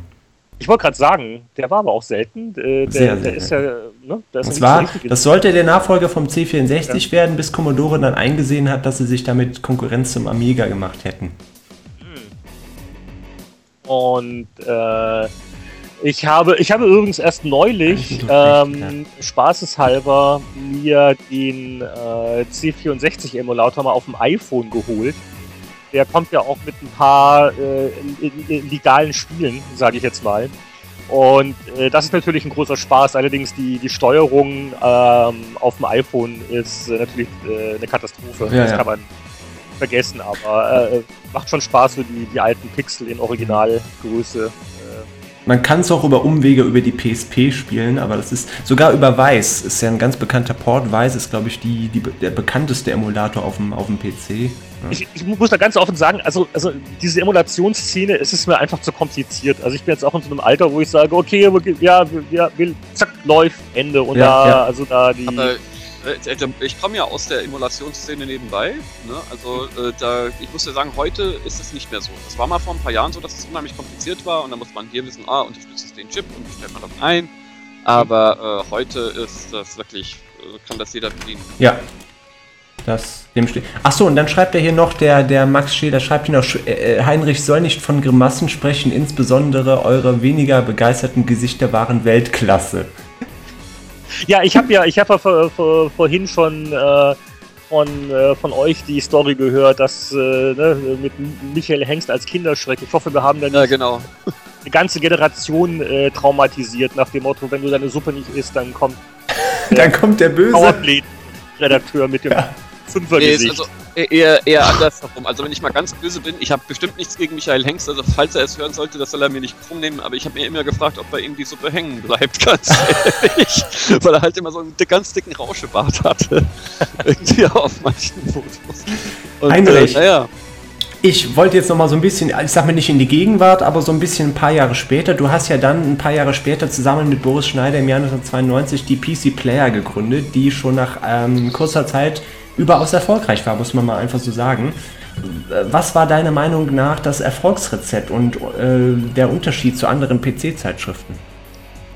Ja, das war eigentlich ganz einfach. Also es war einfach eine Zeit, Anfang der 90er Jahre, wo klar war, dass jetzt der PC die Spiele platt Plattform sein wird. Also die, also im, im, im Computerbereich. Also der, der, der, der Amiga hatte da so seine, hatte seinen goldenen Herbst, ähm, aber es war eigentlich klar, wo es hingeht. Und ähm, mhm. Äh, ja, also äh, wir hatten es ja schon früher gesehen, also dass äh, Zeitschriften, die sich auf ein bestimmtes ähm, Format konzentrieren, auf eine bestimmte Plattform konzentrieren, äh, sehr erfolgreich sind. Sie damals halt Mitte der 80er Jahre 64er, nur Commodore 64. Und ähm, von daher war es jetzt naheliegend, äh, was zu PC-Spielen zu machen. Äh, da waren wir natürlich auch nicht die Ersten, also auf die die sind noch andere gekommen. Und äh, es war eine ganz dramatische Geschichte, die, die PC-Player-Geburt. Ich versuche das mal jetzt in, in kurz wiederzugeben, weil äh, die, äh, wir hatten eigentlich, hätte PC Player schon einige Monate früher rauskommen sollen. Also wir waren damals mit, einem, mit dem ICP-Verlag. Es war ein kleiner Verlag, ähm, der wurde geleitet von einem Ex-Kollegen von Markt und Technik. Ähm, ähm, mit denen waren wir uns eigentlich schon handelseinig äh, über diese neue PC-Spiele-Zeitschrift. Und dann wurde es aber kompliziert, weil der ICP-Verlag, der gehörte irgendwie oder mit Beteiligung zur Gong-Gruppe. Und die Gong-Gruppe damals, die hing auch bei einem kleinen, aufschreienden Verlag namens Computec drin. Das war damals die Zeit, wo Computec... Ach ja, warte mal, war das nicht die Game On? Games nee, nee, äh, sorry, das verwechsel ich jetzt. Nee, das war... Nee, Game On, das war, nee, das war ein anderes Magazin. Ich hatte, ich genau, hatte jetzt also, dieses. Also, also, also es, es, es, es war damals die Geburtsstunde der PC Games. Mhm. Und eine Zeit lang war die Kommunikation im Hause nicht optimal. Das heißt, ähm, äh, irgendwann hat mal jemand bei, bei Gong gemerkt, hier, Moment mal, die basteln einem Heft, das heißt PC Games. Und unsere andere, unser anderer Verlag im Computerbereich, wo wir irgendwie drin hängen, der bastelt an einem neuen Heft, das heißt PC Player. Ähm, und das ist ja wohl irgendwie eins zu viel. Also lange Rede, kurzer Sinn. Ähm, ICP durfte PC Player nicht machen. Äh, und Boris und ich ähm, wir saßen halt da, wir hatten wirklich ein halbfertiges Heft, das war äh, halbfertig layoutet. Ja. Äh, und ähm, die, äh, die äh, Titelstory wäre gewesen, äh, was war das damals für ein Micropost, das Rollenspiel, Darklands? Uff. Oder so ähnlich. Also es ich gab damals, Micropost hat damals sein erstes und letztes Rollenspiel für PC in Vorbereitung gehabt. Das war die Titelstory gewesen. Äh, und wir saßen halt da und es waren ein paar echt äh, schwierige Wochen und Monate, bis wir uns dann mit Michael Scharfenberger auf der Pizza getroffen hatten. Michael Scharfenberger war damals halt der Typ, der uns bei Markt und Technik ähm, quasi entdeckt hatte. Und der war gerade bei einem neuen Verlag am Anfang, der sogenannte DMV-Verlag, Daten- und mhm. Medienverlag. Ähm, und die haben äh, PC-Zeitschriften und so ein Zeug gemacht und ja, lange Rede, kurzer Sinn, es wird nämlich wirklich lang. Also wir haben uns damals, wie gesagt, äh, auf eine Pizza mit Schafi, das war der Spitzname, und haben halt per Handschlag gesagt, okay, dieses PC-Spieleheft, das machen wir halt beim DMV-Verlag. Und das war dann PC-Player. Mhm. Ähm, ihr habt ja dann ein paar Jahre später, äh, und da kommen wir jetzt auch schon zu meiner Lieblingsaktion, ihr habt ja dann ein paar Jahre später die Idee mit den Multimedia-Leserbriefen umgesetzt. Also eine humorvoll in Szene gesetzte Comedy-Serie zu aktuellen Geschehnissen der Computerbranche, bei der auch diverse Gameshow- und TV-Serien nicht verschont geblieben sind. Ähm, ich möchte an dieser Stelle mal so einen kleinen Ausschnitt einspielen, den du wahrscheinlich wiedererkennen wirst. Okay, bist du bereit? Ich äh, bin bereit für die äh, 10.000 Euro Preisfrage, okay. Okay, kommen wir mal zurück ins Jahr 1994 zu einem sogenannten Hardware-Test. Meine Damen und Herren, ich melde mich hier live von der DMV Rennstrecke, wo ein Geschwindigkeitstest sofort stattfinden wird. Wer ist schneller, lautet die heutige Frage. Der DX4 oder sein Herausforderer, der Bentium? Ja, meine Damen und Herren, die äh, beiden Testmodelle sind bereit und jeden Moment wird der Start des Geschwindigkeitstests erfolgen. Und das Rennen hat begonnen. Bentium in Führung, aber jetzt die X4. Die X4 geht in Führung. Bentium weit abgeschlagen. Letzter Versuch. Die X4 kann sich lossetzen in der entscheidenden Kurve. Noch einmal Bentium und die X4 gewinnt. Ja, Heinrich. Daran kann ich mich doch gut erinnern. Das war, das war euer Geschwindigkeitstest. Ja, ja, da, daran kann ich mich noch sehr genau erinnern, weil das war also einer der Höhepunkte meiner beruflichen Laufbahn. Das, ähm, also die Videosachen waren damals einfach ein großer Spaß. Also da, wir haben das einfach gemacht, weil es war wirklich wie ein Hobby. Und wir waren halt fasziniert von diesen neuen Datenträgern, auf die so viel draufpasst. Also diese CDs die man auf einmal äh, dann auch den Zeitschriften beipacken konnte. Übrigens war damals richtig teuer, also eine, eine PC-Player mit, mit CD-ROM. Ich glaube, das war am Anfang 20 Mark, ne? 1990 hat das gekostet. Also, also, also CD war halt damals, hat äh, also wir, wir haben nur gestaunt, was man mitmachen kann. Und dann haben wir halt angefangen mit unseren Home-Videos. Und ähm, das haben wir gedreht, das war an einem, einem Samstag äh, vorm äh, dem Bürokomplex, wo damals der Verlag halt untergebracht war. Und wir hatten uns halt ausgeliehen zwei von diesen Wegelchen, wo sonst die, die Postleute immer halt die, die Postkisten gestapelt und hin und her verteilt haben. Und äh, ja, und da haben wir halt so ein, so, so ein Ben Hur-Rennen gemacht. Und das war halt, äh, der Gag war einfach die, damals halt die ganzen Ge Geschwindigkeitstests. Welcher Prozessortyp ist, ist schneller?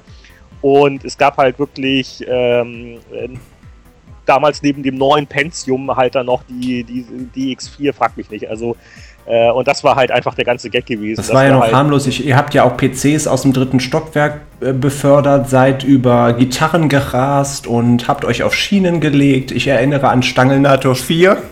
Sorry. ja, das, das habe ich neulich mal auf, auf YouTube wieder entdeckt. Da, ja. Das ist auch wirklich lustig. Also gerade, also es ist ja schon Spaß, wenn man so ein altes Heftbild in die Hand nimmt. Dann äh, hat ne, 10, 20 Jahre, oh Mann, das Spiel, aber die alten Videos teilweise. Wie kamt ihr auf den Stangelnator eigentlich? Das war ja dieses schreckliche Spiel da Virtuoso hieß das, ne? Genau, ja, ja, ähm, richtig. Das war einfach ein, äh, wie gesagt, eines dieser Spiele, die man schon längst vergessen hat. Das war so ein frühes CD-ROM-Spiel, glaube ich, auch. War einfach nur so ein so ein, so ein, so ein Rock-Typ einfach durch Gänge lief und auf irgendwelche Sachen geschossen hat.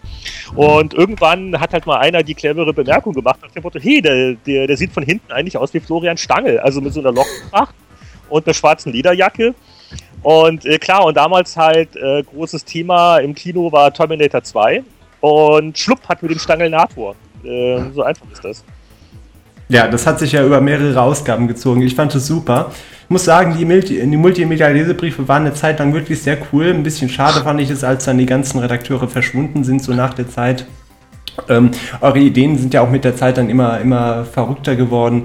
ähm, du hast ja danach, ähm, du hast ja dann äh, nach einigen Jahren die ähm, PC-Player verlassen. Da kommen wir jetzt, äh, das war glaube ich 96 oder 97, äh, um ein paar Monate später wieder zurückzukehren. War das, äh, das war auch sicherlich, denke ich mal, eine turbulente Zeit in der viele äh, Redakteure im PC-Player-Team äh, gewechselt sind. Ne? Meinst du, dass das äh, Magazin auch daran letztendlich zugrunde gegangen ist, weil ein paar Jahre später kaum noch jemand aus dem ursprünglichen Team anwesend war und die Leser nicht mehr treu geblieben sind? Oder? Äh, ich weiß nicht. Also man, es ist immer schwer zu sagen. Also man, man soll jetzt auch nicht die einzelnen Personen wirklich überschätzen.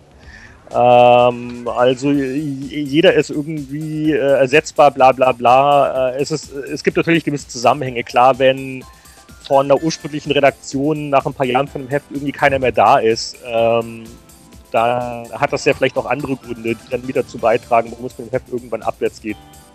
Ähm, das heißt nicht unbedingt immer die, immer die Person.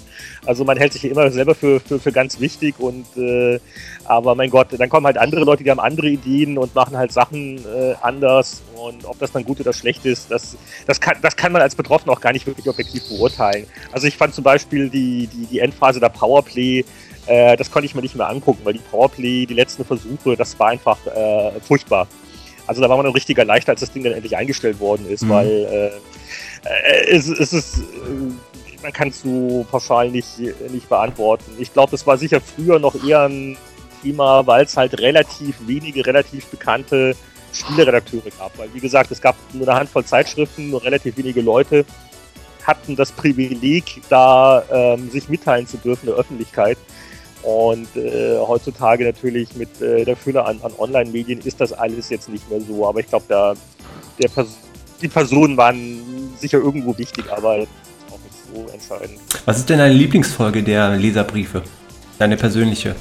Ähm, äh, es ist äh, schwer zu sagen, weil es gab sicher ein paar ganz coole, die ich jetzt äh, wieder vergessen habe. Also ich hätte jetzt wahrscheinlich auch gesagt aus dem Hut, äh, das, was du vorhin eingespielt hast, das äh, DX4 Benzium-Rennen, äh, das war halt wunderbar absurd. Das war wirklich ein, ein aktueller Computer-Gag. Und das war so, das war ziemlich zu Beginn der Multimedia-Leserbriefe, wo wir halt anfingen, ein bisschen mutiger zu werden. Ähm, wo also auch dann ähm, äh, der, der Toni Schweiger, den man da nicht ähm, dick genug loben kann, der halt die ganze Videoproduktion gemacht hat. Also wir, wir haben in der Regel immer so ein, so ein Drehbuch-Brainstorming gehabt und haben so ein bisschen grob zumindest festgehalten, was wird jetzt eigentlich gemacht, was ist eigentlich der Gag, aber die ganze Inszenierung, der Schnitt und, und die Veredelung. Unglaublich. Was er da rausgeholt hat, also ich glaube, das Ja. hat auch der Jörg Langer Und, gesagt. der, und äh, Toni war dann auch, ähm, es sind einige PC-Player-Leute, sind ja dann Ende der, Ende der 90er dann bei IDG, bei GameStar gelandet und unter anderem auch Toni. Und wer jemals Raumschiff GameStar gesehen hat, das ist ja auch alles Ja. Toni Schweiger. oh Gott, wir werden alle sterben. Ja. Äh, und das ist also, je- also jetzt mal vom Inhaltlichen völlig abgesehen, aber was da wirklich mit bescheidensten Mitteln, also haben wir nicht, nicht 10 Millionen Budgets für so einen Dreh, ne?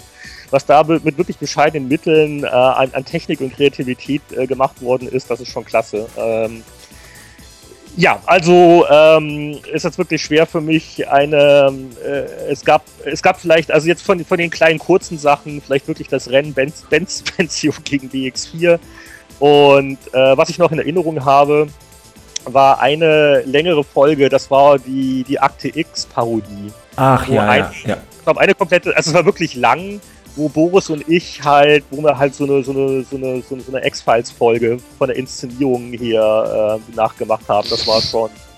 Uh, und äh, dann höre ich aber auf.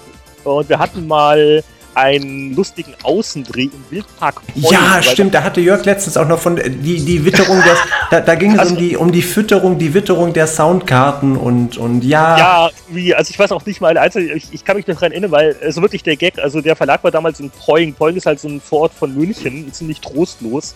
Also jetzt nichts, wo, wo man touristisch jetzt unbedingt hin müsste. Ähm, ich glaube, die, die nächste Attraktion ist dann Feldkirchen, das ist auch so ein Dorf, aber Feldkirchen hat Intel und Poing hatte halt unseren Verlag. Und die, ähm, die eine Attraktion von Poing, neben dem lustigen Namen, ähm, ist der Poinger Wildpark. Und da haben wir gesagt, okay, dann lass uns doch mal zum Wildpark fahren und dann stehen wir halt mal vom Wildschweingehege und machen da eine Anmoderation. Aber es ist keine Was mich jetzt mal interessiert, äh, was ha äh, habt ihr bei euren Videodrehs in der, in der, wenn ihr draußen gedreht habt, hattet ihr da nicht mal, äh, un ich, also ich kann mir nicht vorstellen, dass das irgendwie am, am Publikum äh, vorbeigegangen ist, wenn sich Jörg da auf die Schienen gelegt hat und oder so. Äh, hat, hat da keine reagiert oder, oder Ja, gefragt? also, also, also, also Poing, also so tagsüber unter der Woche, also da, da war nicht viel los auf den Straßen. Also ich kann mich jetzt.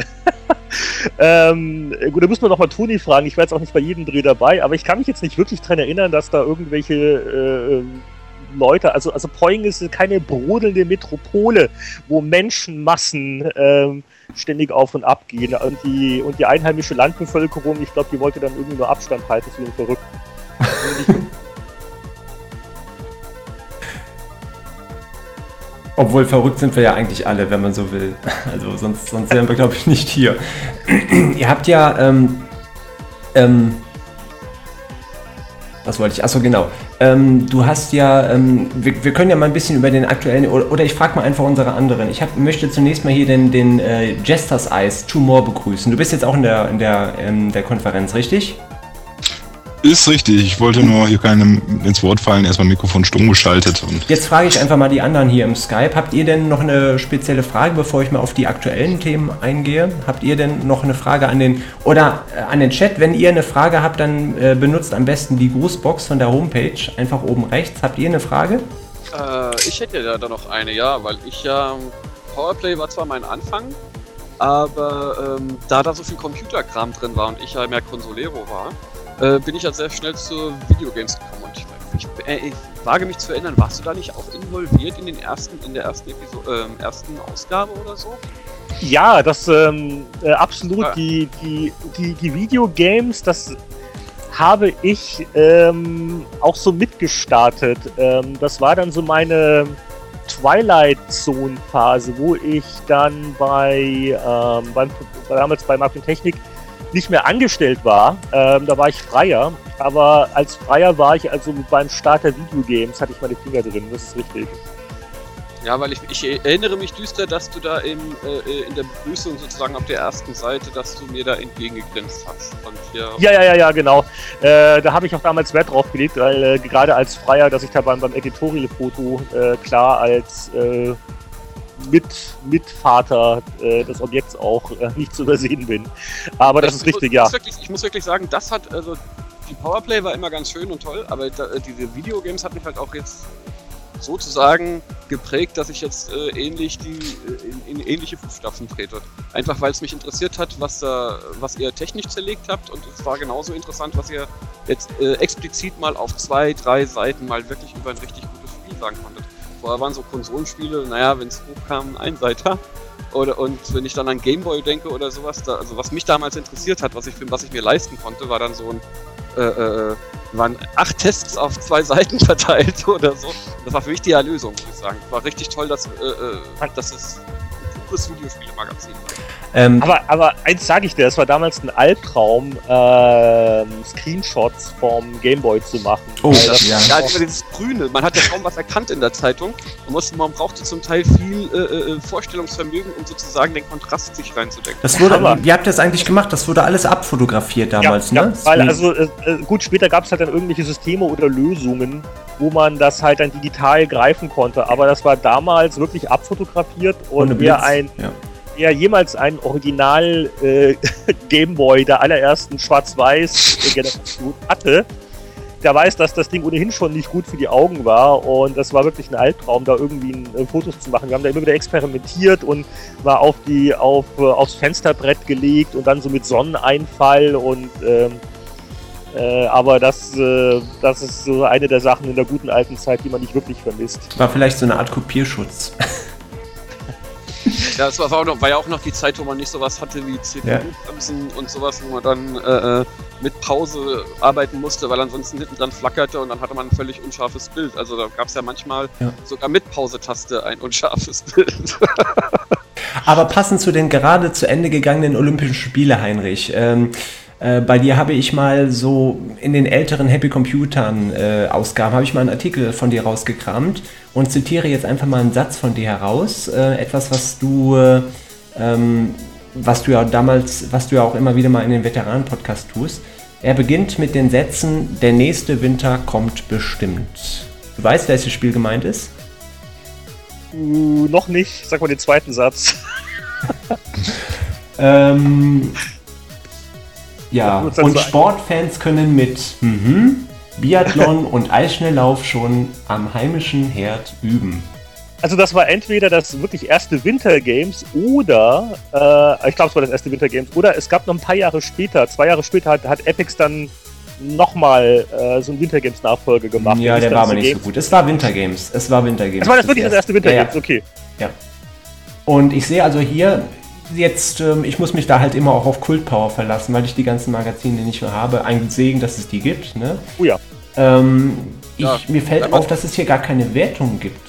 Gab es damals noch keine Punktewertung? Also hier steht einfach nur Winter Games C64, grafisch tolle Winter-Olympiade und Ende. Äh, also wenn das Happy Computer war, das kann gut sein. Also wir haben wirklich äh, die Wertungen eingeführt mit den Sonderheften und dann halt mit, mit Powerplay, also Powerplay als Supplement und so weiter und so fort. Aber ursprünglich, als, als ich zu Happy Computer stieß, richtig, das war einfach, das war ein Text, aber es gab jetzt keine 5 Sterne oder 10 Punkte oder sowas. Das ist, äh, das kann gut sein. Also Happy Computer war wertungsfrei. Wobei ich äh, mittlerweile auch schon überlege, ist es nicht mal sinnvoll, äh, Spiele ohne eine Wertung zu testen, so wie das früher der Fall war? Weil Wertungen tragen ja, wenn man das aus heutiger Sicht sieht, im Allgemeinen immer wieder für Streitereien und Unhagen bei. Ne? Wenn man das auf diversen Portals kann man das ja immer wieder beobachten. Ach, ich weiß, ich weiß. Da gab es ja vor ein paar Monaten eine große Diskussion. Da hatte ja Boris Schneider auf seinem Blog 360net mal eine lange Abhandlung geschrieben, ähm, was, was, warum er Spielwertungen für nicht mehr zeitgemäß hält. Da waren da sicher viele richtige Sachen drin. Es ist, äh, ja klar, man, man kann immer äh, viel rumdebattieren. Nur der Punkt ist halt der, solange die meisten Spieler eine Wertung wollen, fällt es halt schwer, sich dem zu entziehen. Also Mhm. äh, klar, man, man könnte sicher ähm, einfach sagen, okay, liest den Text, da steht alles drin und ich schreibe keine Zahl drunter. Äh, damit verlierst du aber 90 Prozent, keine Ahnung, ich rate jetzt, 90 Prozent der möglichen Leser. Also das ist sicher immer so eine Frage von, gibt man den Leuten, was sie wollen, oder sagt man, ich bin jetzt ganz künstlerisch und ich mache keine Wertung, aber da brauche mhm. ich mich halt nicht drüber wundern, wenn dann vielleicht mein Spieletest nur von ganz wenigen Leuten gelesen wird. Aber was ich denkst du? ich habe die, die, Diskussion von Boris Schneider-Jone äh, auch verfolgt.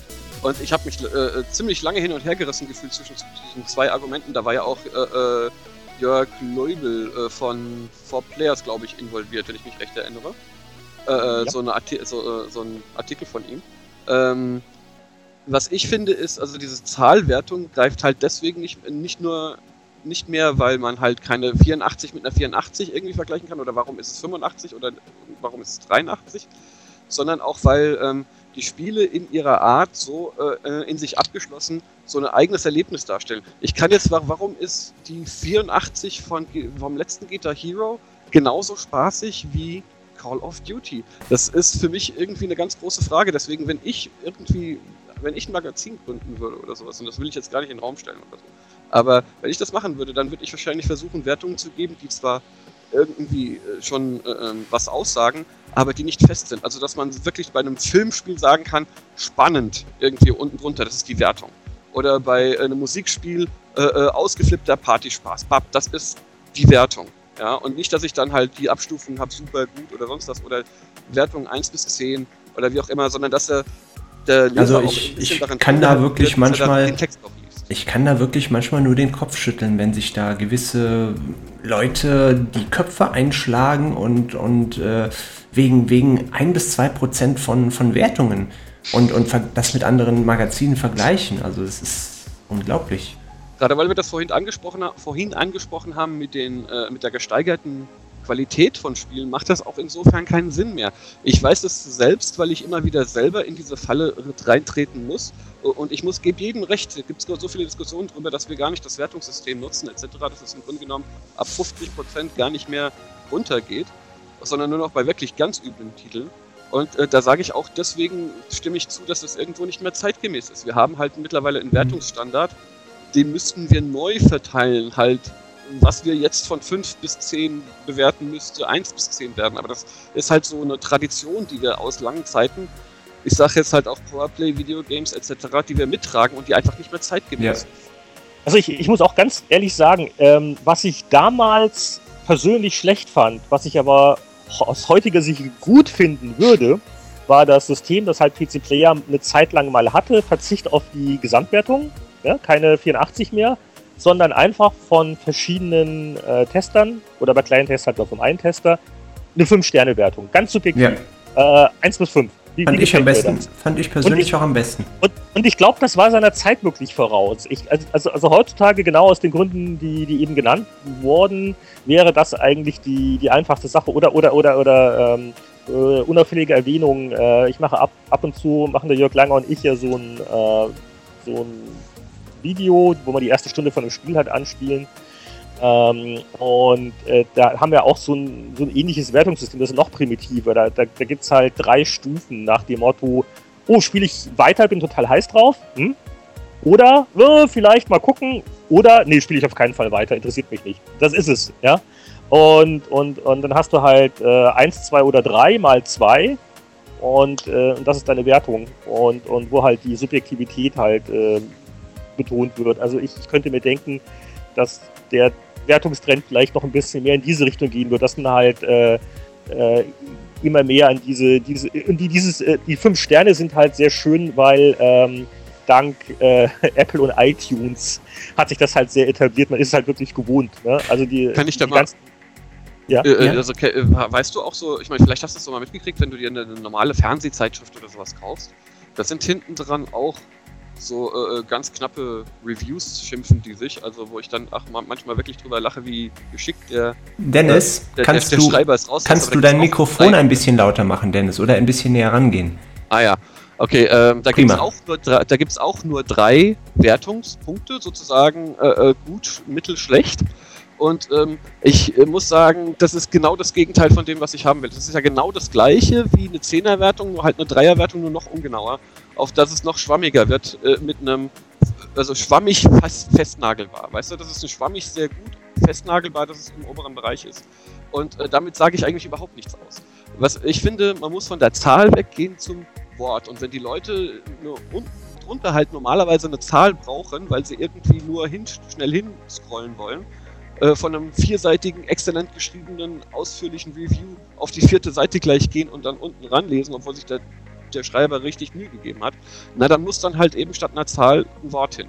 Und zwar, wie gesagt, keine festgelegten, kein super gut, sondern ich würde, wie gesagt, dem Schreiber dann vertrauen, dass er äh, in einem Schlagwort oder in einem schlagenden Satz äh, beschreiben kann, was sein Gefühl ist. Weil ich finde, heutzutage müssen wir viel mehr auf das Gefühl beim, beim, äh, ähm, ja. beim Testen hin. Es nützt nichts mehr aufzuzählen, ja, das hat jetzt so und so viele Strecken, das hat, also das Rennspiel hat so und so viele Strecken, das ist gut äh, in der Physik und das ist schlecht, das kann man erwähnen. Dafür sind die Geschmäcker auch zu unterschiedlich. Das genau. Ist es ist ja sowieso ein persönliches Erlebnis. Ich meine, guck dir Bayonetta an.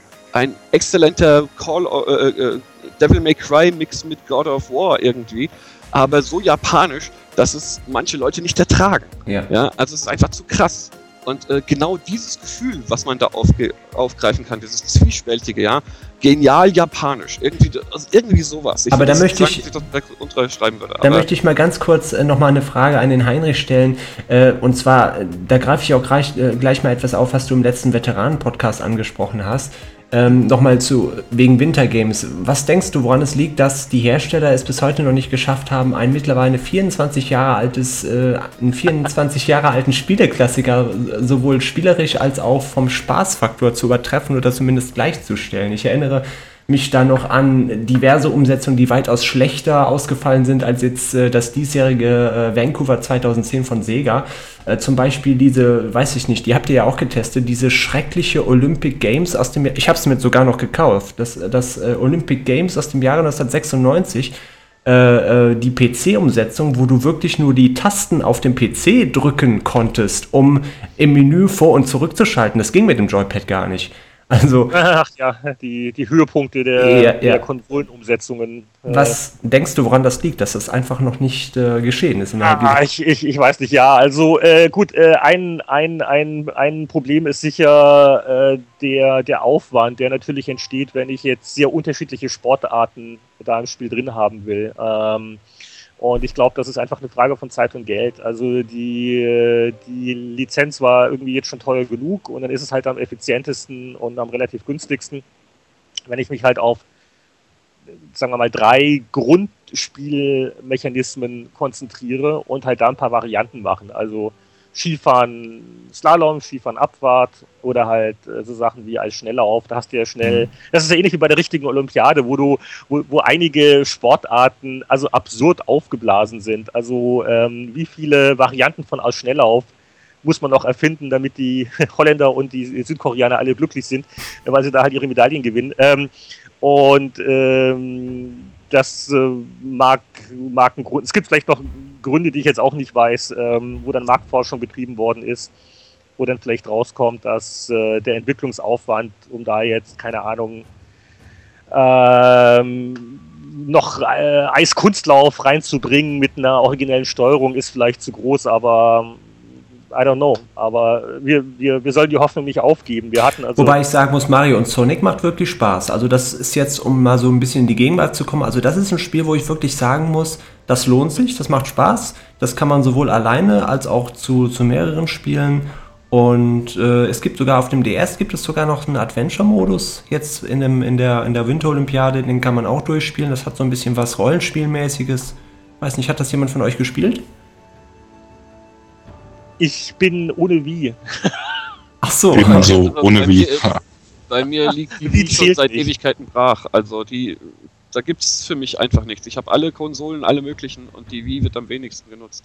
Ja, bei also, mir, ich habe also alle. Das ist traurig. Ich mag die, keine ich mag die Wii irgendwie, auch wenn ich das mit dem Gefuchtel irgendwie schon ein bisschen zwiespältig finde. Aber ich finde halt Nintendos familiäre Art. Also ich weiß nicht, vielleicht kommt das von früher, vielleicht bin ich einfach nur nostalgisch, aber hm. Nintendos Art ist irgendwie schön. Was ich sehr schade finde, ist dieses äh, Wii Motion Plus, was jetzt vor einiger Zeit groß angekündigt wurde und es gibt gerade mal drei bis vier Spiele dafür, die es unterstützen. Traurig. Ja, äh, generell ist es ja immer so ein bisschen mit Updates. Ich meine, schau dir die Updates an, die für andere Konsolen früher rausgekommen sind. Kaum etwas verkauft sich abseits des Normalen. Ich meine, guck dir an, so Ausnahmen wie, äh, Ja. na, wie Balance Board oder sowas ist dann schon was anderes. Aber wenn, du das noch, wenn du noch was zustecken musst und sowas, das kommt dann auch den Leuten immer so vor wie, hm, nochmal, das hätten sie ja gleich einbauen können. So, ich frage dann jetzt mal in die Runde, äh, sowohl euch als auch die Leute im Chat. Habt ihr noch eine Frage an den Heinrich? Weil der Heinrich wird sich in den nächsten 15 Minuten absetzen. Denn ansonsten würde ich schon mal vielleicht auch in das, in die beiden anderen, auf die anderen beiden Themen eingehen. Wir haben ja noch zwei andere Themen. Ich bin froh, ich bin wirklich glücklich und happy, dass Heinrich sich noch äh, die 36 Minuten extra Zeit genommen hat und auch jetzt in die nächsten 15 Minuten eventuell auch noch. Also aus einer Stunde sind letztendlich zwei geworden. Also nochmal vielen, vielen äh, netten Dank Ja, an dich. Aber ähm, vielleicht nutzen wir, wenn jetzt keine Fragen mehr von euch sind, ich frage jetzt einfach nochmal im Chat, wenn ihr noch eine Frage habt an den Heinrich, benutzt einfach die Grußbox, dann können wir das noch nachreichen. Ansonsten würde ich so ein bisschen auf die beiden anderen Themen eingehen. Und zwar hatten wir ja jetzt das Thema Kopierschutz. Ähm, ne, ich denke mal, da könnt ihr euch auch so ein bisschen auslassen. Das war ja jetzt auch eine Sache, die ich jetzt bei Gamers Global, ich habe ja in letzter Zeit aus Zeitgründen nicht viel gelesen, aber das ist nicht an mir vorbeigegangen. Und ähm, vielleicht sprechen wir da einfach mal drüber. Also es, es, es ist ja ähm, von Ubisoft jetzt vor kurzem angekündigt worden, die Kopierschutzmaßnahmen drastisch zu verschärfen in Form Ja. von Online-Verbindungen, die man also braucht, wenn ich das richtig verstanden habe, um das Spiel zu spielen. Und jetzt hat sich ein Leser gemeldet, der behauptet, dass ähm, man rein softwaremäßig gar nicht mehr die Verbindung trennen kann, wenn das Spiel läuft. Habe ich das so richtig verstanden? Dass das so eine Art Treiber ist, der im Hintergrund läuft? Also, ähm, ich habe jetzt Assassin's Creed 2 mir vorbestellt. Trotz dass ja ganz viele zum Boykott aufgerufen haben, was ich ein bisschen kindisch finde. Naja, also es ist halt schon etwas. Aber äh, soweit ich weiß, war das glaube ich nur bei Silent Hunter so. Ich habe es bis jetzt noch nicht rausgekriegt, ähm, wie man dann diesen Anschluss kappen kann. Ja. Also ohne jetzt den Anschluss rauszuziehen. Da können wir vielleicht auch noch mal ganz kurz den, den Heinrich involvieren. Das war ja früher mit dem Kopierschutz, äh, ich weiß nicht, da hattet ihr nicht solche Probleme, ne? Es gab halt mal eine Codescheibe, die vielleicht mal kaputt war oder so. Ja, ich, ich, ich weiß nicht. Also, ähm, ähm, Ja, manche Disketten, das früher, war, früher, äh, früher war es äh, eher nerviger. Also ich ähm, bin jetzt so, also ich verstehe nicht immer jetzt so ganz die Erregung mit, äh, mit den modernen Kopierschutzmethoden. Äh, gut, dass da teilweise die Firmen über den Strang schlagen ähm, äh, mit, mit, mit DRM und so. Äh, okay, äh, da gibt es natürlich jetzt Auswüchse, aber im Großen und Ganzen dass die, äh, die eine Online-Verbindung da sein muss und dass das als Kopierschutz genommen wird. Mein Gott, ähm, wenn es dann funktioniert und ich dadurch keine Nachteile habe. ja gut, es gibt ja Leute, die haben ja keine Internetverbindung, gibt es halt auch, ne? Ja. Ja, genau. gut, aber damit schließt man ganz automatisch ehrlich, Kunden, dann, damit schließt man automatisch Kunden aus. Also von dem Ja. Standpunkt wird das ja schon in Kauf ja, genommen. oh, äh, Moment, Moment, ja, okay. Das kann, okay, das ist aber jetzt die Entscheidung des Spieleherstellers. Wenn der Spielehersteller sagt, okay, damit, äh, keine, ich, ich rate jetzt Zahlen. Wenn das nur Online-Spiel, äh, online spielbar ist, damit schließe ich vielleicht 30% der Zielgruppe aus. Aber gleichzeitig äh, tue ich ähm, 80% der Piraterie oder 90% der Pira Piraterie dadurch äh, unterbinden oder zumindest erschweren dann ist das äh, trotzdem eine, eine Situation, wo ich sage, okay, da haben halt die paar Leute, die nicht online gehen können, Pech gehabt. Das ist ähnlich wie wenn jemand sagt, oh, ich habe noch eine ich habe noch eine Voodoo FX äh, Grafikkarte von 1998 und ich mag mir keine neue kaufen. Ja, da hast du auch Pech gehabt, weil damit kannst du kein neues Spiel Ja, ich, ich meine was anderes. Es gibt Leute, die in Regionen wohnen, wo es tatsächlich noch kein DSL gibt. Und da gibt es ja, es gab früher mal die ISDN-Flat. Ich weiß nicht, ob es heute sowas gibt. Das ist halt auch eine, so eine Nee. Kostenfrage, ne? Es gibt noch 56k Einwahl, aber also die gibt es definitiv Ja. noch. Aber Gut, ich, ich weiß halt, es nicht, aber. Da kannst du dich, wenn du spielst, also wenn es überhaupt mit der Verbindung reicht, dass das irgendwie schon, schon in Ordnung ist, Mhm. dann kannst du dich dann beim Spielen tot bezahlen. Dann, macht, dann zahlst du ja Ja, regelmäßig für jede Minute, die du Genau. spielst. Ja, okay, äh, okay, gut, das sind natürlich dann noch, noch Fälle, die es halt noch gibt. Das ist natürlich doof für den Betroffenen. Nur, ähm, nein, es ist, es ist wirklich die Entscheidung des Spieleherstellers und die, und die, und die Bösen sind doch die Raubkopierer. Wenn, Ja, wenn, Wenn das Rauchprofilproblem nicht wäre. deswegen sage ich Ja. das auch, deswegen sage ich auch so ein bisschen, also die, die, ganzen, die ganze Aufregerei darüber, äh, äh, schön und gut, aber äh, das haben sich die PC-Leute auch so ein bisschen selbst eingebrockt, finde ich, ja. Das ist halt eine Plattform, auf der irgendwie ein totaler Werteverfall stattgefunden Ja hat. gut, auf Konsolen wurde auch kopiert ohne Ende. Also Ja, Ja, stimmt. es war immer, aber es war immer schwerer. Und vor allem, es war viel leichter zu kopieren, also letztendlich, als es abzuspielen. Weil, weil es auf Konsolen immer Sicherheitsmechanismen gab. Und die waren halt Mhm. nicht so, dass es irgendwie was erschwert hat. Das finde ich auch an heutigen Konsolen, ist es, finde ich, jetzt ein Komfortrückgang, dass ich zum Beispiel äh, ähm, so eine schwere Xbox sozusagen mitnehmen muss, das ganze, ganze komplette Ding, obwohl ich nur die Daten eigentlich Ja. brauche ist, meiner Festplatte Mhm. mitnehmen muss, äh, mit, irgendwo mitnehmen will. Ich mache Rockband-Partys nebenbei. Ich muss jedes Mal meine Xbox mitnehmen, irgendwo anders anschließen, statt dass ich die Festplatte an die vorhandene Xbox dort anschließe, weil ich da kein WLAN habe, mit dem ich in diesem komischen Raum da meine DRM bestätigen kann. Also, da, da, da reg ich mich jedes Mal drüber auf, weil es eine Gefahr ist für meine Xbox und es einfach nur ja, Stress ist. also ich persönlich hatte jetzt kein Also- Problem jetzt mit Kopierschützen wie Star Force, da war ja auf Turkmania das einzige Spiel, was ich noch auf dem PC spiele drauf.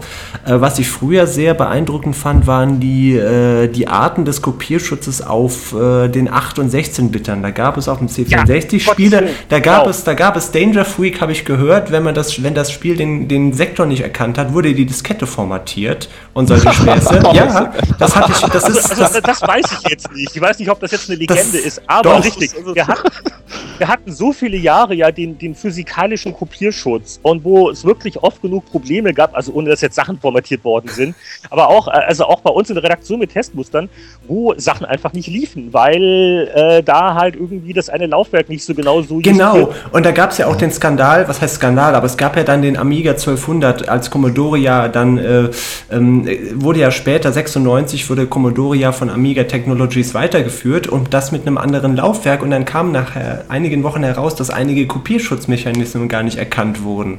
Ne, das war halt Richtig, also, also äh, solche Übel. Oder der, der, der größte Lacher überhaupt war zum Beispiel. Dongle damals gab's auch noch. Landslock. Äh, es, gab, es gab damals wirklich einige Spiele. Ähm, ich glaube, das berühmteste war die Spektrum-Version von Elite.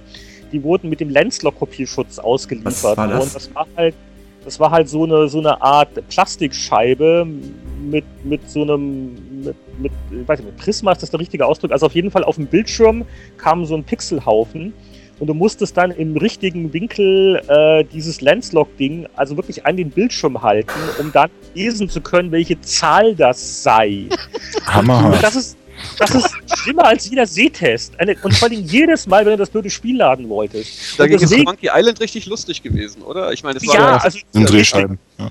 also die, also die, die, die Drehscheiben-Ära war wirklich noch okay. Das war ja nicht nur Lucas, ähm, äh, sondern auch zum Beispiel die ganzen Pool of Radiance, ne? die ganzen Goldbox AD&D-Spiele von SSI. Äh, SSI hat ja auch jahrelang mit diesen Drehscheiben gearbeitet. Und, Aber es war ja relativ ineffektiv. Du brauchtest ja eigentlich nur die, die Scheiben auseinandernehmen und dann fotokopieren. Also ich erinnere Ja. mich noch so an Sachen wie ja, bei, bei, äh, Tentacle, bei Zack McCracken war es ein bisschen kompliziert. Wo man dann bei Day of the Tentacle auf der Spielanleitung auf jeder einzelnen Seite äh, ähm, so solche kleinen äh, äh, Behälter hatte, so eine kleinen Reagenzgläser und da die waren unterschiedlich gefüllt und dann hieß es dann irgendwie Ja. Blätter auf Seite so und so und lalala. Also Mhm. selbst da haben die Leute dann irgendwie äh, ganz die ganze äh, äh, Spielanleitung fotokopiert. Also Ja. es, hat, es gibt irgendwie so an, an so typischen Papier- oder mechanischen Sachen gibt es eigentlich kaum was, was Ja. da wirklich hilft. Also ich kann, die, ich kann die Spielehersteller durchaus verstehen, es ist halt nun mal eine Kultur geworden, das einfach zu saugen. Äh, und die sehen halt nicht, dass sie sich damit selbst das Wasser abgraben und das passiert jetzt. Und deswegen finde ich das eigentlich gar nicht mal so schlecht, dass das passiert. Weil Ja, wenn weil, die genau, genau, lernen, richtig. Tut, also, also wenn ich das vergleiche, was das früher, es war wirklich zum Abkotzen und das ist doch wirklich das kleinere Übel, wenn ich heute sage, okay, ich muss eine Online-Aktivierung Kannst du machen. dich noch an einen konkreten Fall erinnern, Heinrich? Ein Spiel, was ihr, äh, was, wo ihr euch am meisten geärgert habt? Es gab ja, glaube ich, noch dieses Robocop 3, das wurde, glaube ich, sogar mit einer Dongle ausgeliefert, ne? Auf dem Äh, Amiga. nicht, also gut, ich, ich habe natürlich auch nicht, nicht jedes Spiel, äh, äh, jedes Spiel gespielt. Äh, und oh Gott, äh, äh, doch, richtig, ah Mann, war, war nicht sogar ganz am Anfang Leaderboard, hatte doch auch einen Dongle. Ja, ne? ja, ja, ja, ja. Leaderboard, das weiß ich noch. Also Leaderboard, ähm, das war halt so das, das erste richtige moderne 3D-Golfspiel. Äh, das war damals auf C64 eine Sensation, weil wirklich die, die, die Kurse wurden gerendert und da konnte man halt zugucken. Also wenn da so, also, also da hast du wirklich die Linien gezeichnet, dann werden die ausgefüllt. Das war damals die Ja. Rechenkraft. ja, ja, und dann konnte man eine Tasse Kaffee beitrinken. Und äh, Dongle, das ist halt, da musstest du wirklich ein so ein, ja, ein Dongle halt, also so ein, so ein Plastikteil in einen Port des Computers stecken. Das war aber für eine Amiga. Ja. In der Amiga-Version war das, glaube ich, nur. Das für die Amiga-Version? Okay, Ja. also, ähm, anyway. Auf dem ähm, C64 hatten sie die, die Module stattdessen später nochmal verwendet. Das kann ich mich noch daran erinnern. Da haben sie es nochmal mit Modulen probiert, hat aber auch nichts genützt.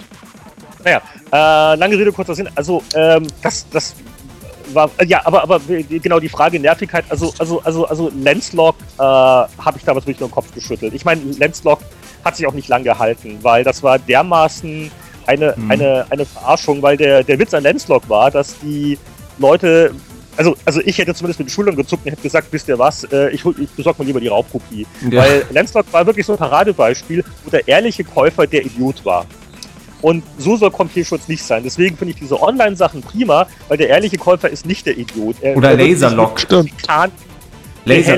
und ähm, und weißt, äh, weißt du, worüber, ich mich äh, immer noch gut aufregen kann, ist jetzt nicht Spiele, aber ein anderes Thema. Wenn ich mir eine DVD oder eine Blu-ray ausleihe oder kaufe oder sonst was mache und dann gibt es immer wieder die Die Filme, ganzen Vorspänne, ja. genau. ungefragt und ohne dass man mit einem Tastendruck ins Hauptmenü kommt, wo diese ganzen blöden Trailer laufen. Und da sehe ich mir vor Mhm. und sage, und da kommt noch die FBI-Warnung und Interpol. Da Ja. denke ich mir manchmal auch, meine In der Tat. Also ich habe hier, das ist immer schlimmer geworden. Hier auf Blu-ray haben sie mittlerweile bei, ich hatte mir jetzt hier, wie hieß das, von, von, von Disney, dieses Ratatouille gekauft. Da musst du dir erstmal fünf Trailer, die du auch gar nicht überspringen kannst, anschauen. Das ist eine Katastrophe. Ja, Leute, hier. Kinoatmosphäre soll das bringen. Im Kino kann man die Trailer auch nicht überspringen. Nur, nur, Aber dafür- nur das Dumme ist halt wirklich, dass man sich halt, wenn man genug kriminelle Energien hätte, könnte man sich halt nur den Film ziehen, illegal, wo dieser Bullshit nicht davor ist. Und das ist, das ist äh, ähnlich gefährlich wie damals Lenslog.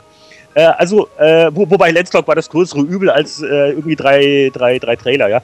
Also Ja, ich will das jetzt nicht direkt vergleichen, aber verarscht die ehrlichen Konsumenten nicht, sondern ganz im Gegenteil, macht ihnen das Leben so ehrlich wie möglich. Und deswegen, wenn äh, eine Online-Aktivierung, da, damals Half-Life 2, wo alle geschrien haben, jedes Half-Life 2 musste kurz auf Steam aktiviert werden. Du, ganz ehrlich, wenn das hilft, dass dadurch viele Millionen Half-Life 2s verkauft werden und Valve, die Entwickler, dadurch genug Kohle machen, dass sie unabhängig bleiben können, dass sie damit Steam weiterentwickeln können, dass sie Portal machen können, dass sie Left 4 Dead machen können und nicht von Electronic Arts gekauft werden, weil ihnen das Geld ausgeht, so be it. Ich finde das super. Und deswegen habe ich eine sehr entspannte Einstellung zu diesen äh, ganzen Online-Sachen. Und die, ich habe dir eine Meldung auch gelesen, äh, Ubisoft und überhaupt, ja gut, da hat jetzt ein User berichtet, was also ein Spiel, ähm, da, da würde ich jetzt mal wirklich mal abwarten. Solange man jetzt das nicht selber erlebt hat, wie, wie furchtbar jetzt angeblich der neue Kopierschutz ist, äh, die Spielehersteller sind ja auch nicht doof. Äh, die gucken ja auch, wie die Leute auf was reagieren und, äh, und was gemacht wird, aber, aber äh, einfach ein Online-Check oder eine Online-Aktivierung, das ist völlig legitim. Äh, StarCraft 2 ähm, wird ja auch. Äh, Ein Check, ja, ja, gut, wir reden aber ja nicht von dem Check, sondern wirklich von der Dauerverbindung, was ich Ja. persönlich halt für weitaus übertrieben halte. Also ich, ich bin jetzt mal ganz ehrlich, ich würde mir so ein Spiel nicht kaufen, wo eine Dauer, einfach aus Prinzip, nicht weil ich habe hier DSL, äh, Flat ist klar, selbstverständlich in der Wuppertaler Innenstadt, aber es geht einfach um das Prinzip, äh, dass ich nicht einsehe, äh, eine dauerhafte Verbindung halt herstellen zu müssen, weil man sich da auch so ein bisschen ausspioniert. Ja gut, ist jetzt wie gesagt mein persönlicher Standpunkt. Äh, Ja, ich, ich, ich finde generell, find generell dieses, äh, ähm, dieses Nichtbesitzen, diese ganze äh, Frage von, von Lizenzen, wer besitzt was von, von einem Programm etc. und, und, und wie es jetzt auch wird, dass äh, digitaler Download äh, immer größer wird, das halte ich eigentlich für die Entwicklung, die ich dann nicht mag, muss ich ge- generell sagen. Das kommt ja auch mit dem Ganzen einher, dass dann halt auch immer we- weniger versucht wird, den Spieler an den, äh, an den Spielen sozusagen teilhaben zu lassen. Also wenn ich jetzt da sehe, diesen einen Online-Service, wo die Mhm. Konsole nicht mehr besteht, sondern nur noch das Ganze entfernt irgendwo ist und ich dann das Spiel nur noch runterlade, direkt vom Server, also direkt auf dem Server spiele, nur noch über so einen kleinen, so, so, so, so einen kleinen Verbindungskasten, ja, wo die Hardware irgendwo anders liegt. Da, da, da frage ich mich dann, will ich das eigentlich denn noch spielen? Also es gehört für Ja. mich so dazu, die- dass ich meine Sachen im Schrank stehen habe, was ich vorhin sagte, die Spielanleitung, ich liebe Spielanleitungen Und so gut Mhm. gemacht. Ja, du, du, du, das eine ist, das ist, das Also ist, das sehr, ist sehr, was- ja. Das, Das sehr das ist halt so generell, generell eine Richtung, wo, wo ich mich frage, ob das die richtige ist. Also deswegen hoffe ich, dass wir sowieso von den drehenden Medien wegkommen, dass wir wieder so eine Art Modul oder sowas kriegen, also Flashkarten. Also ich, Aber ich werde da immer unsentimentaler, muss ich ganz ehrlich sagen. Ja, ich habe auch noch so meine alten Spiele und die man noch im Regal hat und so. Aber ganz ehrlich, es ist so viel einfacher. Also zum Beispiel, also, also PC-Spiele mit Steam, ich, ich liebe es. Du hast dieses ganze Graffi nicht mehr. Äh, und spätestens beim nächsten Umzug, ich bin auch in den letzten Jahren zu oft transatlantisch umgezogen, da wirst du irgendwann nur noch allergisch und die und die Aber es ist immer noch eine Zwangssoftware, ne? Darf man nicht vergessen.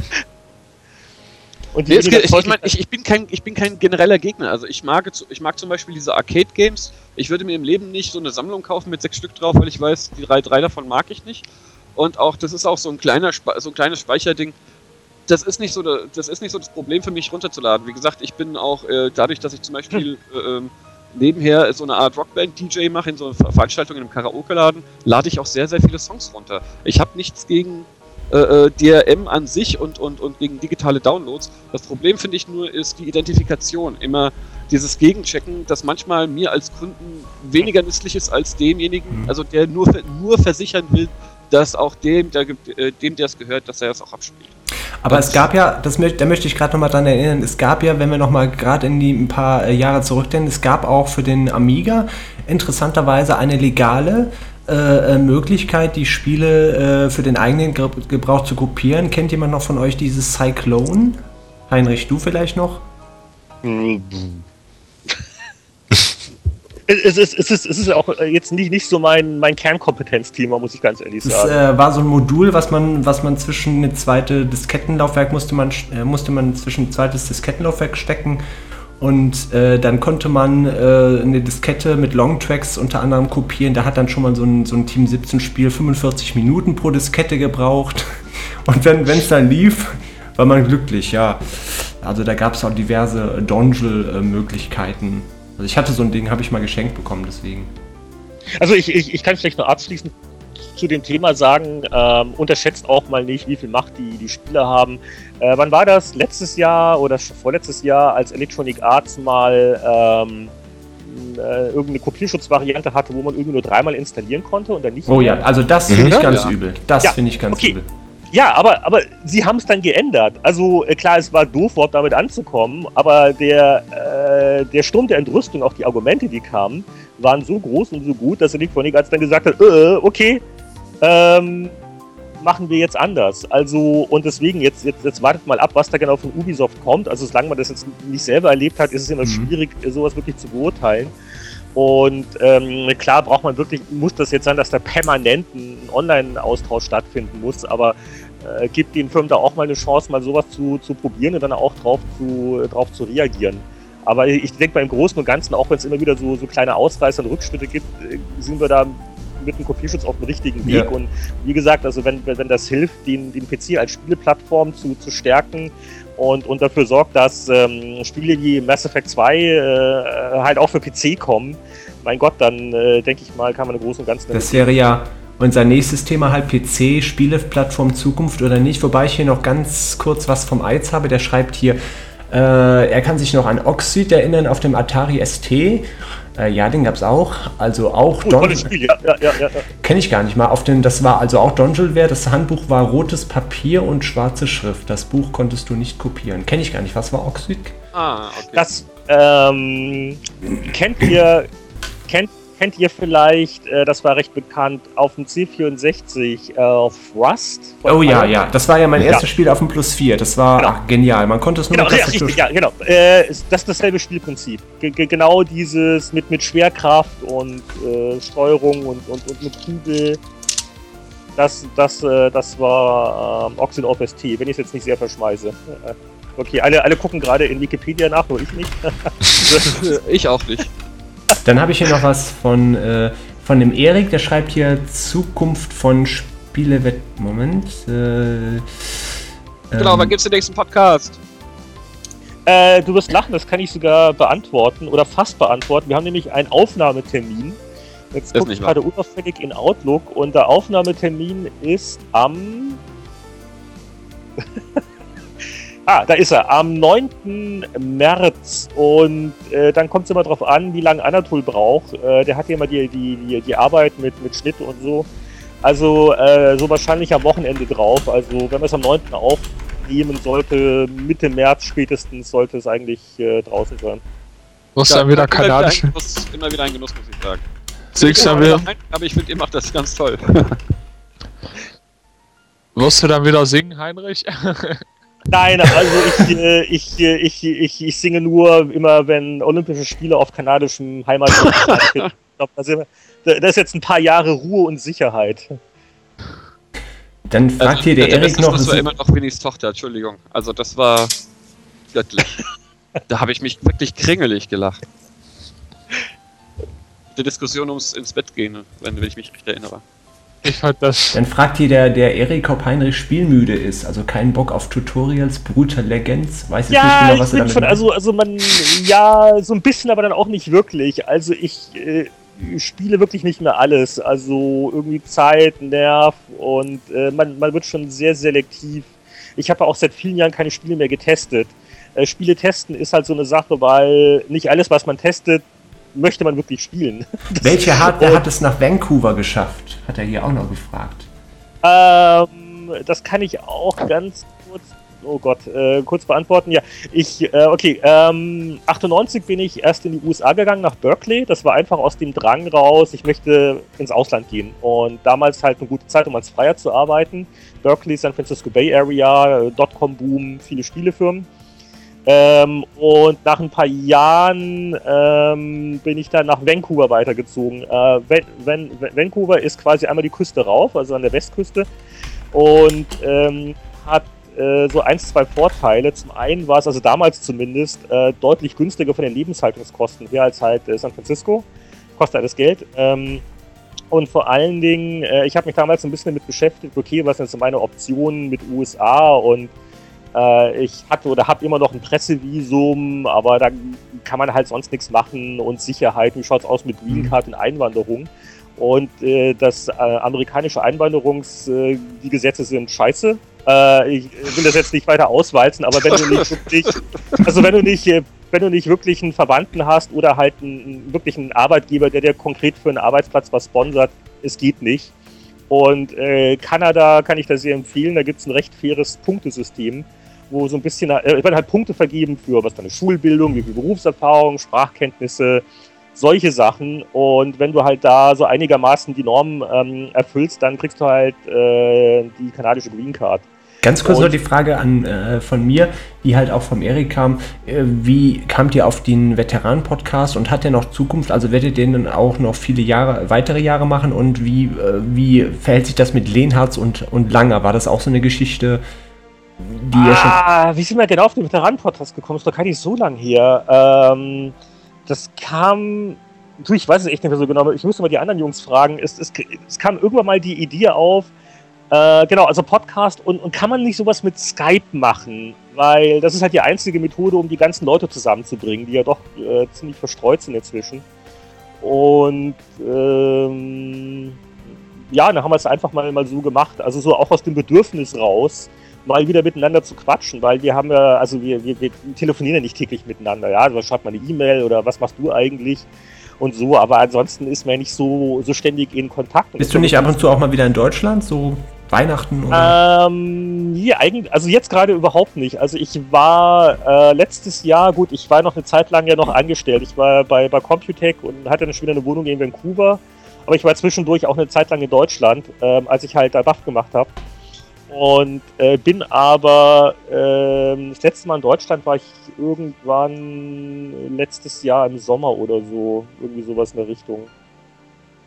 Äh, und seitdem jetzt nicht mehr. Und momentan, also gut, ich werde sicher mal irgendwann, wenn anders ist, mal, mal, mal wieder drüben sein, aber ähm, so irgendwie, es gibt jetzt auch keine, keine akuten Anlässe. Ich bin also ganz, ganz gut akklimatisiert hier und äh, die, die, die Flüge machen auch nicht so viel Spaß. Also die äh, Transatlantikflüge, das sind doch so zehn Stunden in der Ja, Touristenklasse mit der, mit der luxuriösen Bestuhlung, die dann Lufthansa äh, Legebatterien und so äh, hat. Das ist äh, nichts, was man freiwillig allzu oft machen möchte. Und dieses Lehnerts und Langer, ist das auf, auf Wunsch der, der, äh, der, ja, der Leser, der ehemaligen Leser oder, oder ja? Nee, das, das kam, das, das war ähnlich wie der Podcast, da haben wir so rum, rumgesponnen und ich war zu dem Zeitpunkt so Video, war ich so, dachte dem Motto, oh, man kann mit dem Video vieles eigentlich selber machen und aufnehmen und, und, und auch inzwischen digitalisieren und Files verschicken. Das geht ja inzwischen mit normaler Hardware alles ganz gut. Und das äh, ähm, und der Auslöser war damals gewesen, ich hatte diese, ähm, diese, diese Online-Rubrik äh, gesehen von dem Kyle Orland, das ist ein amerikanischer Blogger. Ja. Und er hat, äh, Gott, wie hieß das? Oder macht das immer noch? Ähm, der hat auch äh, einfach Spiele angespielt und quasi live mitgeschrieben, was er dabei für Eindrücke hat. Und halt auch bis nur einen gewissen Zeitraum. Ähm, und, äh, und das fand ich irgendwie witzig, weil das halt genau das Gegenteil von dem war, was von Spieletests machen. Ne? Also mhm. dieses, ja, und dreimal durchspielen und analysieren und Erbsen zählen und plus, minus und dann 94,5% Gesamtwertung. Das ist völlig das Gegenteil. Das war also wirklich diese, diese Boniertheit. Ich spiele zwar einfach und weiß gar nicht, um was es geht und wie gefällt mir das eigentlich. Und das fand ich so erfrischend, wo ich dann mit Jörg halt mal äh, drüber gesprochen habe und dann haben wir so rumgesponnen. Und dann war eigentlich, oh Mann, das wird doch irgendwie cool und dann, aber dann gleich als Video. Und äh, ja, das war wirklich auch Spaß an der Freude. Ähm, ist, ist, äh, ich finde das auch wirklich klasse, dass ihr sowas noch macht. Bekommst du eigentlich da auch mal so ein bisschen Feedback irgendwie, privat, E-Mails oder, oder einfach auch mal von Leuten, die einfach nicht nur kritisch sind, sondern sagen, hey, das ist klasse, dass ihr sowas noch macht. Ich kenne euch ja noch damals von der PC Player und von der, von ja, der ja, also das, das, das, ist natürlich mal eine große Freude. Also es sind äh, natürlich die User-Kommentare. Also wir, wir verlinken das auch auf unseren Webseiten und das ist ja bei Gamers Global oder wenn ein Video ist, das habe ich auch bei mir auf, auf, auf lenhardt.net. Äh, und das wird natürlich immer, immer gern gelesen. Und das ist natürlich auch, auch dann der Ansporn, äh, weil das ist, wie gesagt, eine reine Spaß an der Freud-Geschichte. Und das, äh, oder auch der, der Spieleveteranen-Podcast. Das, also wir, mhm. wir waren echt vor den Socken, als wir gesehen haben, wie das auf einmal bei, bei, bei, iTunes, bei iTunes in den Charts war in Deutschland. Und äh, das hätten wir echt nicht gedacht. Echt? Ja, nee, weil, mein Gott, also wir, das sind halt so die, die, die alten Säcke, die eh keiner mehr kennt. Und wir. Hast du eine Ahnung? die, die, die ganzen Leute hören gerade. Ein paar davon hören gerade zu. Wir, wir, also wir, wir sind da auch nicht wahnsinnig gut vorbereitet, ja. Also, also wir vielleicht zehn Minuten, bevor wir dann aufnehmen, reden wir kurz drüber nach dem Motto, äh, war irgendwas Besonderes, hat irgendjemand ein besonderes Thema oder so, aber es ist wirklich sehr spontan und, und, und sehr lässig und äh, also dass es da so viele Leute überhaupt gibt, die sich aber das, das ist, anhören. Aber das ist aber eben, glaub, das, das, genau das ist eben jemand, das, was jemanden auszeichnet, wenn man das kann und wenn das macht einfach am meisten Spaß, als wenn man sich irgendwie. Ich habe mich zum Beispiel auf diese Sendung, bin ich ganz ehrlich, fast gar nicht vorbereitet. Ich habe jetzt innerhalb von 20 Minuten die Fragen zusammengehackt und dachte mir, hm, äh, beim, beim Heinrich brauchst du das nicht. Und ich glaube, ich hatte recht. Ja, ja, wenn ich mal anfange zu reden, dann müsst ihr euch alle in Deckung bringen. Also Aber ich, ich glaube, das ist auch wirklich die Perspektive, weil ihr halt wirklich äh, äh so eine von früher kommt, sage ich jetzt mal. Und äh, für euch ist das heute was anderes als für die jungen Zocker, die einfach sozusagen Videospiele konsumieren. Für die, die waren schon geboren, als es, was weiß ich, die, die Konsolen gab, die für uns revolutionär waren. Und also ich würde mich jetzt auch nicht mit 32 jetzt wirklich als wirklich alt bezeichnen, aber Nein, man ist so jung, aus, wenn man aus, sich einer, aus einer früheren Generation von Konsolen einfach. Und äh, eure Perspektive, die ihr mir als Leser zum Beispiel mitgegeben habt und auch anderen, die ist halt äh, äh ein bisschen verschoben zu dem, was der aktuelle Markt sagt. Und äh, das finde ich genau das Interessante, wie ihr das so seht. Ich denke, das ist gar nicht, dass ihr alte Knacker seid oder sonst Heinrich, was. wusstest du eigentlich, dass für den äh, C64 und für den Amiga nach wie vor immer noch äh, Software produziert wird? Es gibt ja da immer noch diverse Produktionen aus der Demoszene und Hobbyprogrammierer. Was, was sagst du dazu, dass es heute immer noch ich, Leute ich lese mal ab und zu was. Also ich, äh, ich ver verfolge es jetzt, also jetzt nicht super aktiv oder ich glaube, es gab auch mal, was war jetzt irgendeine Story, habe ich gesehen, äh, irgendein äh, NES-Modul fürs 8-Bit Nintendo also, es gibt sogar äh, Guitar Hero für den C64, du wirst lachen. Da gab es ja, ja, einen, mit, mit wirklicher äh, einzelhandgezoomter ja, Sprite-Grafik, wirklich zum da hat jemand, Das hat jemand ein eigenes Programm geschrieben, wo man wirklich dann die, die PlayStation 2 Gitarre über diesen, ich glaube, das ging über den Joystick-Port, ne? Anschließt ja, nee, der hat, und der dann, hat sogar wirklich äh, so, ein, so ein kleines Modul dafür ge gelötet, damit man den PlayStation 2 Controller, also ja. den, den echten Gitarren-Controller, tatsächlich daran auch anschließen. Und es gibt ja noch das äh, 1541 Ultimate, das kann ich mal kurz erläutern. Das ist eine Hardware-Erweiterung, das steckt man hinten an den Expansionsport. Da kann man eine ganz normale SD-Karte reinstecken und dann kann man Ja. im Prinzip das ganze Softwarearchiv dort von der SD-Karte aufrufen und es abspielen. Auf dem Original. Ich habe so ein Ding hier, deswegen. Und weißt du, was ich, weißt, du, was ich lustig finde? Dass Sega offensichtlich ja darauf, oder wer auch immer die Lizenzen hält, ich bin mir nicht ganz sicher, ob das Sega noch tatsächlich persönlich macht, äh, äh, äh, mit diesen ganzen Handhelds, da kommt demnächst ein Handheld raus, ein Mega Drive Handheld, das hat wie üblich, äh, wie diese billigen Dinger, äh, die 20 Spiele drauf, die Sega ganz toll findet, ja. äh, aber bietet noch einen SD-Kartenslot, da bin ich ja am Lachen. Ich frage mich, Geil. ich, Echt? ich frage mich, ich frag mich ja wirklich, ob die das äh, dann weiter verkaufen, so à la Virtual Console, oder ob ich mir tatsächlich meine eigenen, also auch ROMs draufhauen kann, die wirklich. Das wäre ja Äh, fast äh, ein äh, Widerspruch nimm's- in sich. Ich bin, ich bin kein Freund von Raubkopien etc., aber ich bin zum Beispiel jemand, der hat jahrzehntelang Geld in diese Industrie gesteckt. Und ich habe Viel Sachen Geld. gekauft. Das war ja richtig und teuer. Genau. Ich habe gekauft und verkauft, weil ich es nicht anders konnte. Und ich Ja. habe wieder gekauft und sonst was. Und ich bin jetzt, wo ich älter bin, wieder dabei, meinen ganzen, Stück- meinen ganzen Kram, den ich irgendwann für eine Dreamcast oder sowas verkauft habe, wieder zurückzukaufen. Also was ich an Geld reingeschmiert habe und auch in die Originalen, in, in die Originale von damals, was die Originalfirmen damals von mir Geld gekriegt haben. Ich finde, also wenn, sa- wenn irgendein Spiel, das an langsam 20 Jahre alt wird, können sie echt mal sagen, ey Leute, spielt Ja. das. Wir sind doch froh, dass ihr das überhaupt noch cool findet. Aber ich finde das, ich finde das wirklich bemerkenswert, weil es gibt ja äh, wirklich jetzt unter anderem auch Hardware-Lösungen, um wirklich, es gibt jetzt zum Beispiel von Vesalia, dieses Jahr soll das rauskommen, so, eine, so einen äh, kompletten C64 in der FPGA für den, für, den, für den Monitor zum Anschließen oder für den Fernseher. Äh, Heinrich, was hältst du von, von solchen Sachen, von solchen Remakes oder dass immer noch für den C64 produziert wird, Demos geschrieben wird, dass, dass teilweise da äh, Sachen aus dem Gerät rausgeholt werden, die man vor jahrelang nicht für möglich gehalten hat. So, so Raytracing-Demos in der Demoszene. Was hältst du davon?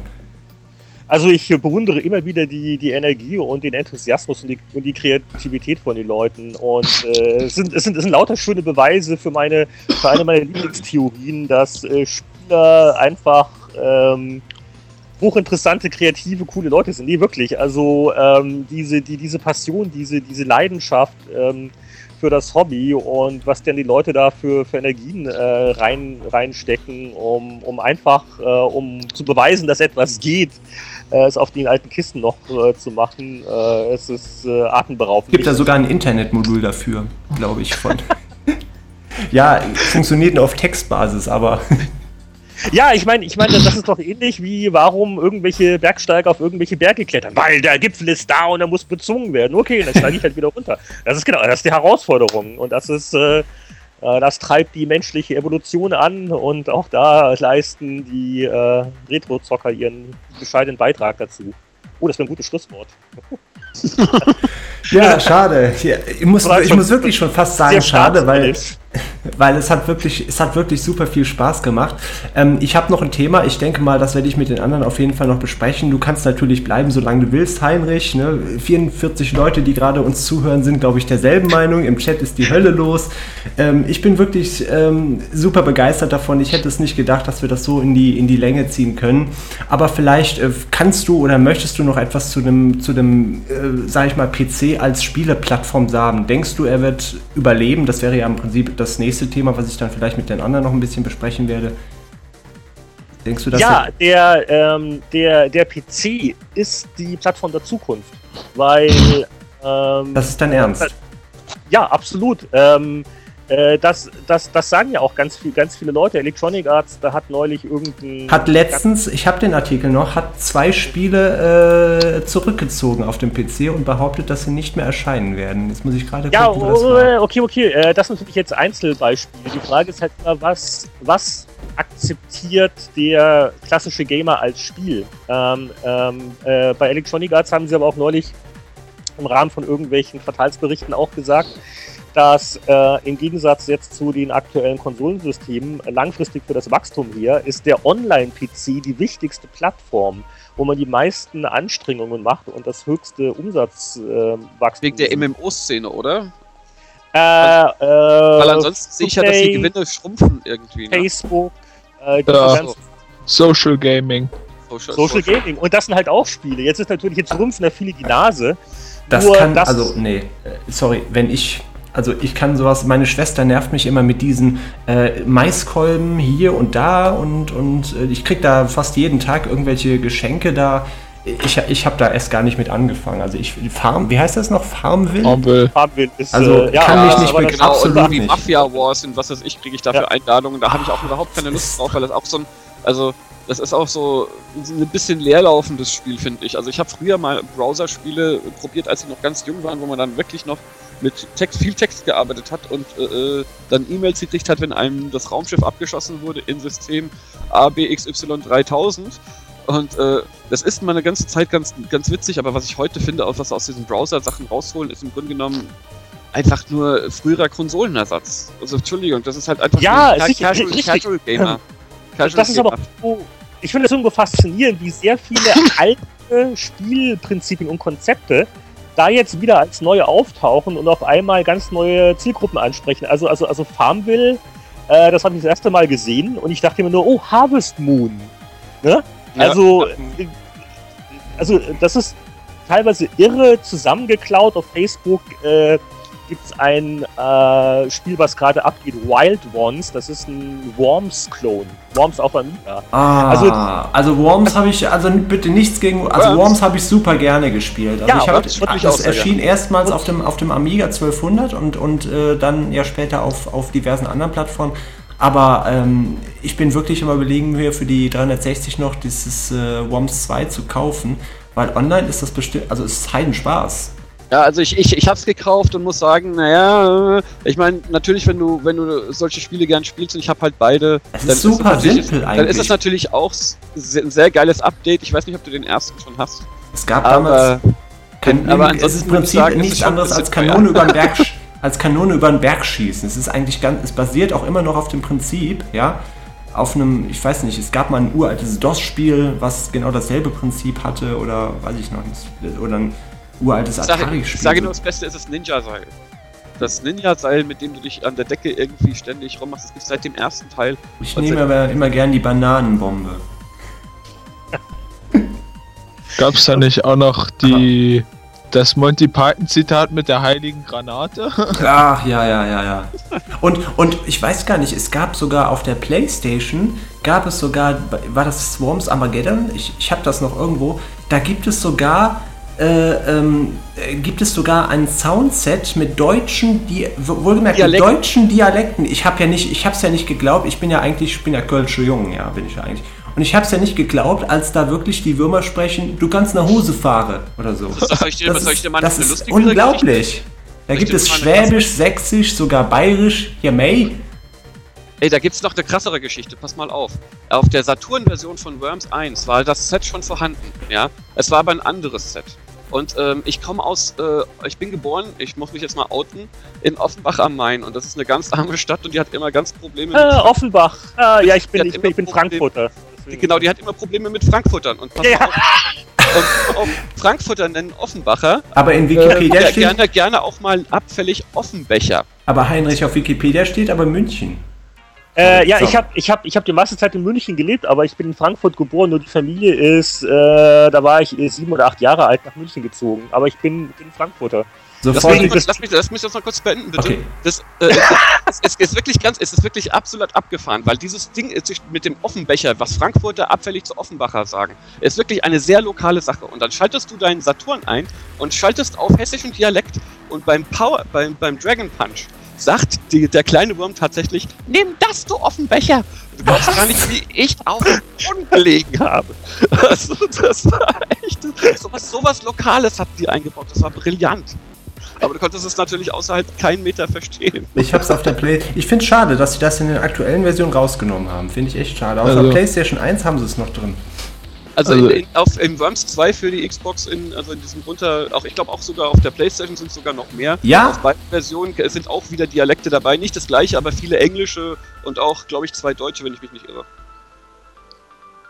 Also ich bin von Dialekten in deutschen Spielen etwas traumatisiert, seitdem ich Baldur's Gate 1 gespielt habe. Da gab es ja sächsische Elfen, bayerische Wirte und, und holländische Priesterin. Und, und was weiß ich nicht noch alles, alles deutsche Dialekte. Oh, das war schrecklich. Ja, ich glaube, ich habe seit äh, einem Jahrzehnt keine deutsche Version mehr gespielt. Also da kann ich jetzt nicht viel dazu sagen. Ja, ich hab's auch schon. Na gut, in Ich- Kanada gibt's Französisch halt noch.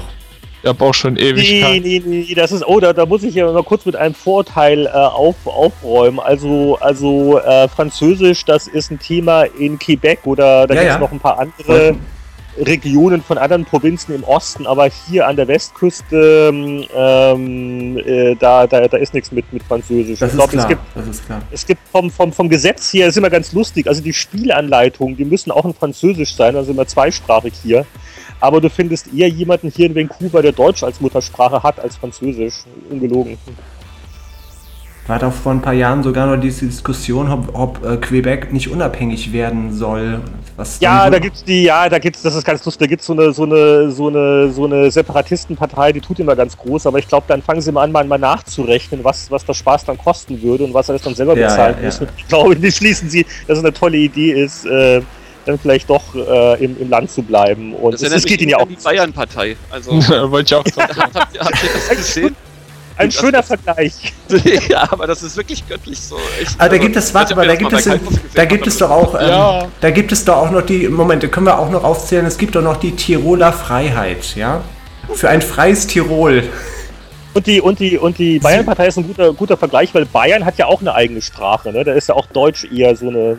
Sie hat eine Fremdsprache. Südtirol, Ja, Südtirol ist nicht Italien. Ich habe mich wirklich fremd gefühlt, ohne, ohne Spaß. Das meine ich nicht böse mit den Münchnern. Mittlerweile bin ich ja ganz gut weg davon. Also München Es war geht ja eigentlich. sagen, dass weil, ich, dass ich als, Ja. Hoch, als Hochdeutschsprechender wirklich angeschaut wurde. Also, Naja, also, also, also, also, also München jetzt weniger, weil in München hast du ja so viel Zugereiste, äh, wie, wie der Bayern. das hat mir auch erzählt, aber in wirklich, was? ich wurde im Bäcker angemacht. Ich wurde im Bäcker angemacht, weil ich nicht bayerisch sprach. Also Ah, das, das, das, das, das, das, das, äh, das war sicher kein, kein Anmachen, das war sicher äh, liebevoll gemeint, weil der, weil, der, weil der Bayer neigt auch zum Granteln. Das ist so ein, so ein etwas herber Charme. Dennis, daran- dann hättest Vielleicht du, habe ich, vielleicht hab ich das so falsch verstanden, aber ich muss sagen, ich habe das, damals- ich, ich hab das damals auch ziemlich übel genommen. Und äh, ich, ich, muss mich auch, ich muss auch sagen, ich habe mich ganz doof in die Nesseln gesessen, weil ich bin ja Berliner. Ich habe ja irgendwie, ich denke, ich habe Humor oder ich versuche es so doof zu tun. Und ich komme, das Erste, was ich tue, ist, ich gehe äh, in meiner frisch bezogenen Wohnung, gehe ich gegenüber an die Tankstelle, um was zu trinken zu holen. Und er sagt, grüß Gott. Und weil ich Atheist bin, oder sagen wir Agnostiker bin, sage ich, äh, äh, ja, wenn ich ihn sehe. Einfach, weil ich es lustig finde. Dennis, das wäre mit dem, Das äh, hat mit dem, er ganz übel genommen. Uiuiui. Dennis, ja, das ist auch ein, das ist auch ein, auch ein, sag mal so, das ist halt ein flacher Witz, den, den, den haben halt alle schon zu oft gehört. das wäre mit dem Trans, äh, ähm, äh, wie heißt es nochmal? Das wäre mit dem, Translator Bavaria. genau, wäre das nicht passiert. Ja, ich habe das, ich hab das gar nicht so böse gemacht. Kennst du das noch? Ich Der, der nicht- kennt das Ich noch. hab nicht gesagt, ich habe an gar nichts Böses gedacht. Und dann äh, hat er mich sogar aus, dem, aus, der, aus der Tankstelle gejagt. Und das, ich meine, seitdem bin ich Mit der Schrotflinte. mit der Münchner Art. Ich muss mich dann immer so umgucken. Meint er das wirklich so? Ja, die Ja, Eingeborenen. Ja gut, also äh, das letzte Mal, wo ich in München war, ist, muss ich gestehen, da war ich, äh, wie alt war ich da? Da war ich, glaube ich, äh, 12, 13, da sind wir auf der Durchreise nach, äh, ähm, nach Österreich gewesen, da habe ich mich übergeben. Das hat jetzt aber nichts mit München zu tun, aber es waren meine Ergebnisse von München. Nee, das letzte Mal, wo ich, das letzte, das letzte Mal, wo ich, in Bauer, wo ich in Bayern war, das war im Urlaub, das war von drei, vier Jahren, das war ein Traunstein allerdings, aber sehr schöne Gegend. Sind wir irgendwie ganz Oh ja, glücklich. Da, da, da, da, da, das, das sind die Berge schon irgendwie sehr beeindruckend, oder? Traunstein? Genau. Traunstein, genau, da die Ecke. Meine Güte, jetzt sind wir so richtig beim Tourismus noch gelandet. Ja. Also, Kinder, ich, äh, es ist hier, es ist helllichter Samstag, ich muss einkaufen mit dem Hund raus. Ja, ein schöner Ich glaube, ich jetzt Rundumschlag. unauffällig. Heinrich, ich möchte mich nochmal ganz herzlich bei dir bedanken, dass du dir so viel Zeit genommen hast. Es hat richtig Spaß gemacht. Ich hoffe, Oh ja, wir konnten das irgendwann mal wiederholen. Ich hoffe. Vielen, vielen Dank nochmal. Und äh, ja, vielen, vielen Dank äh, für die Einladung und den tapferen Gestalten, die da wirklich jetzt äh, die ganze Zeit zugehört haben. Und äh, war hochinteressant und äh, hat viele gute Erinnerungen geweckt. Ja, auf jeden Fall. Und ich wäre dafür, dass wenn wir das nochmal machen, vielleicht, ich weiß nicht, ich schreibe dich vielleicht noch mal in einem halben Jahr an, wenn es dir recht ist, dass wir Ja, dann genau. vielleicht nochmal über ein paar alte Ausgaben oder so reden. Machen wir das? Absolut. Super. Heinrich, ich äh, wünsche dir auf jeden Fall alles Gute weiterhin auf deiner, ja, auf deiner äh, Karriere, also in deiner Karriere dort drüben, ja. und ähm, viele positive Artikel. Und ähm, ja, grüß mal den, den, äh, den Boris von mir. Ich habe den schon mal angeschrieben, aber es hat bei ihm leider nicht geklappt. Er hat halt Familie und ähm, schwierig. Vielleicht kriegen wir den mal irgendwann in der Woche oder so rein. Ich wäre super, wenn wir den mal, wenn du den mal für uns anwerben kannst. Ich, ich werde versuchen, da mit, mit meinem Charme äh, ihn zu erweichen. Mal gucken, ob es hilft. Ansonsten freuen wir uns bestimmt alle auf den nächsten Podcast. Ich auf jeden Fall. Auf jeden Fall. Ich freue mich drauf. Ich lade mir den auf jeden Fall wieder runter. Super, vielen Dank. Ja. Und dann, dann, dann, dann mal noch weitermachen hier die Herren. Ne? Alles klar, Heinrich, du kannst dich einfach ausklinken. Wir reden noch ein bisschen und ich wünsche dir auf jeden Fall noch was, ne? Jo, danke euch. Tschüss. Alles klar, tschüss, mach's gut.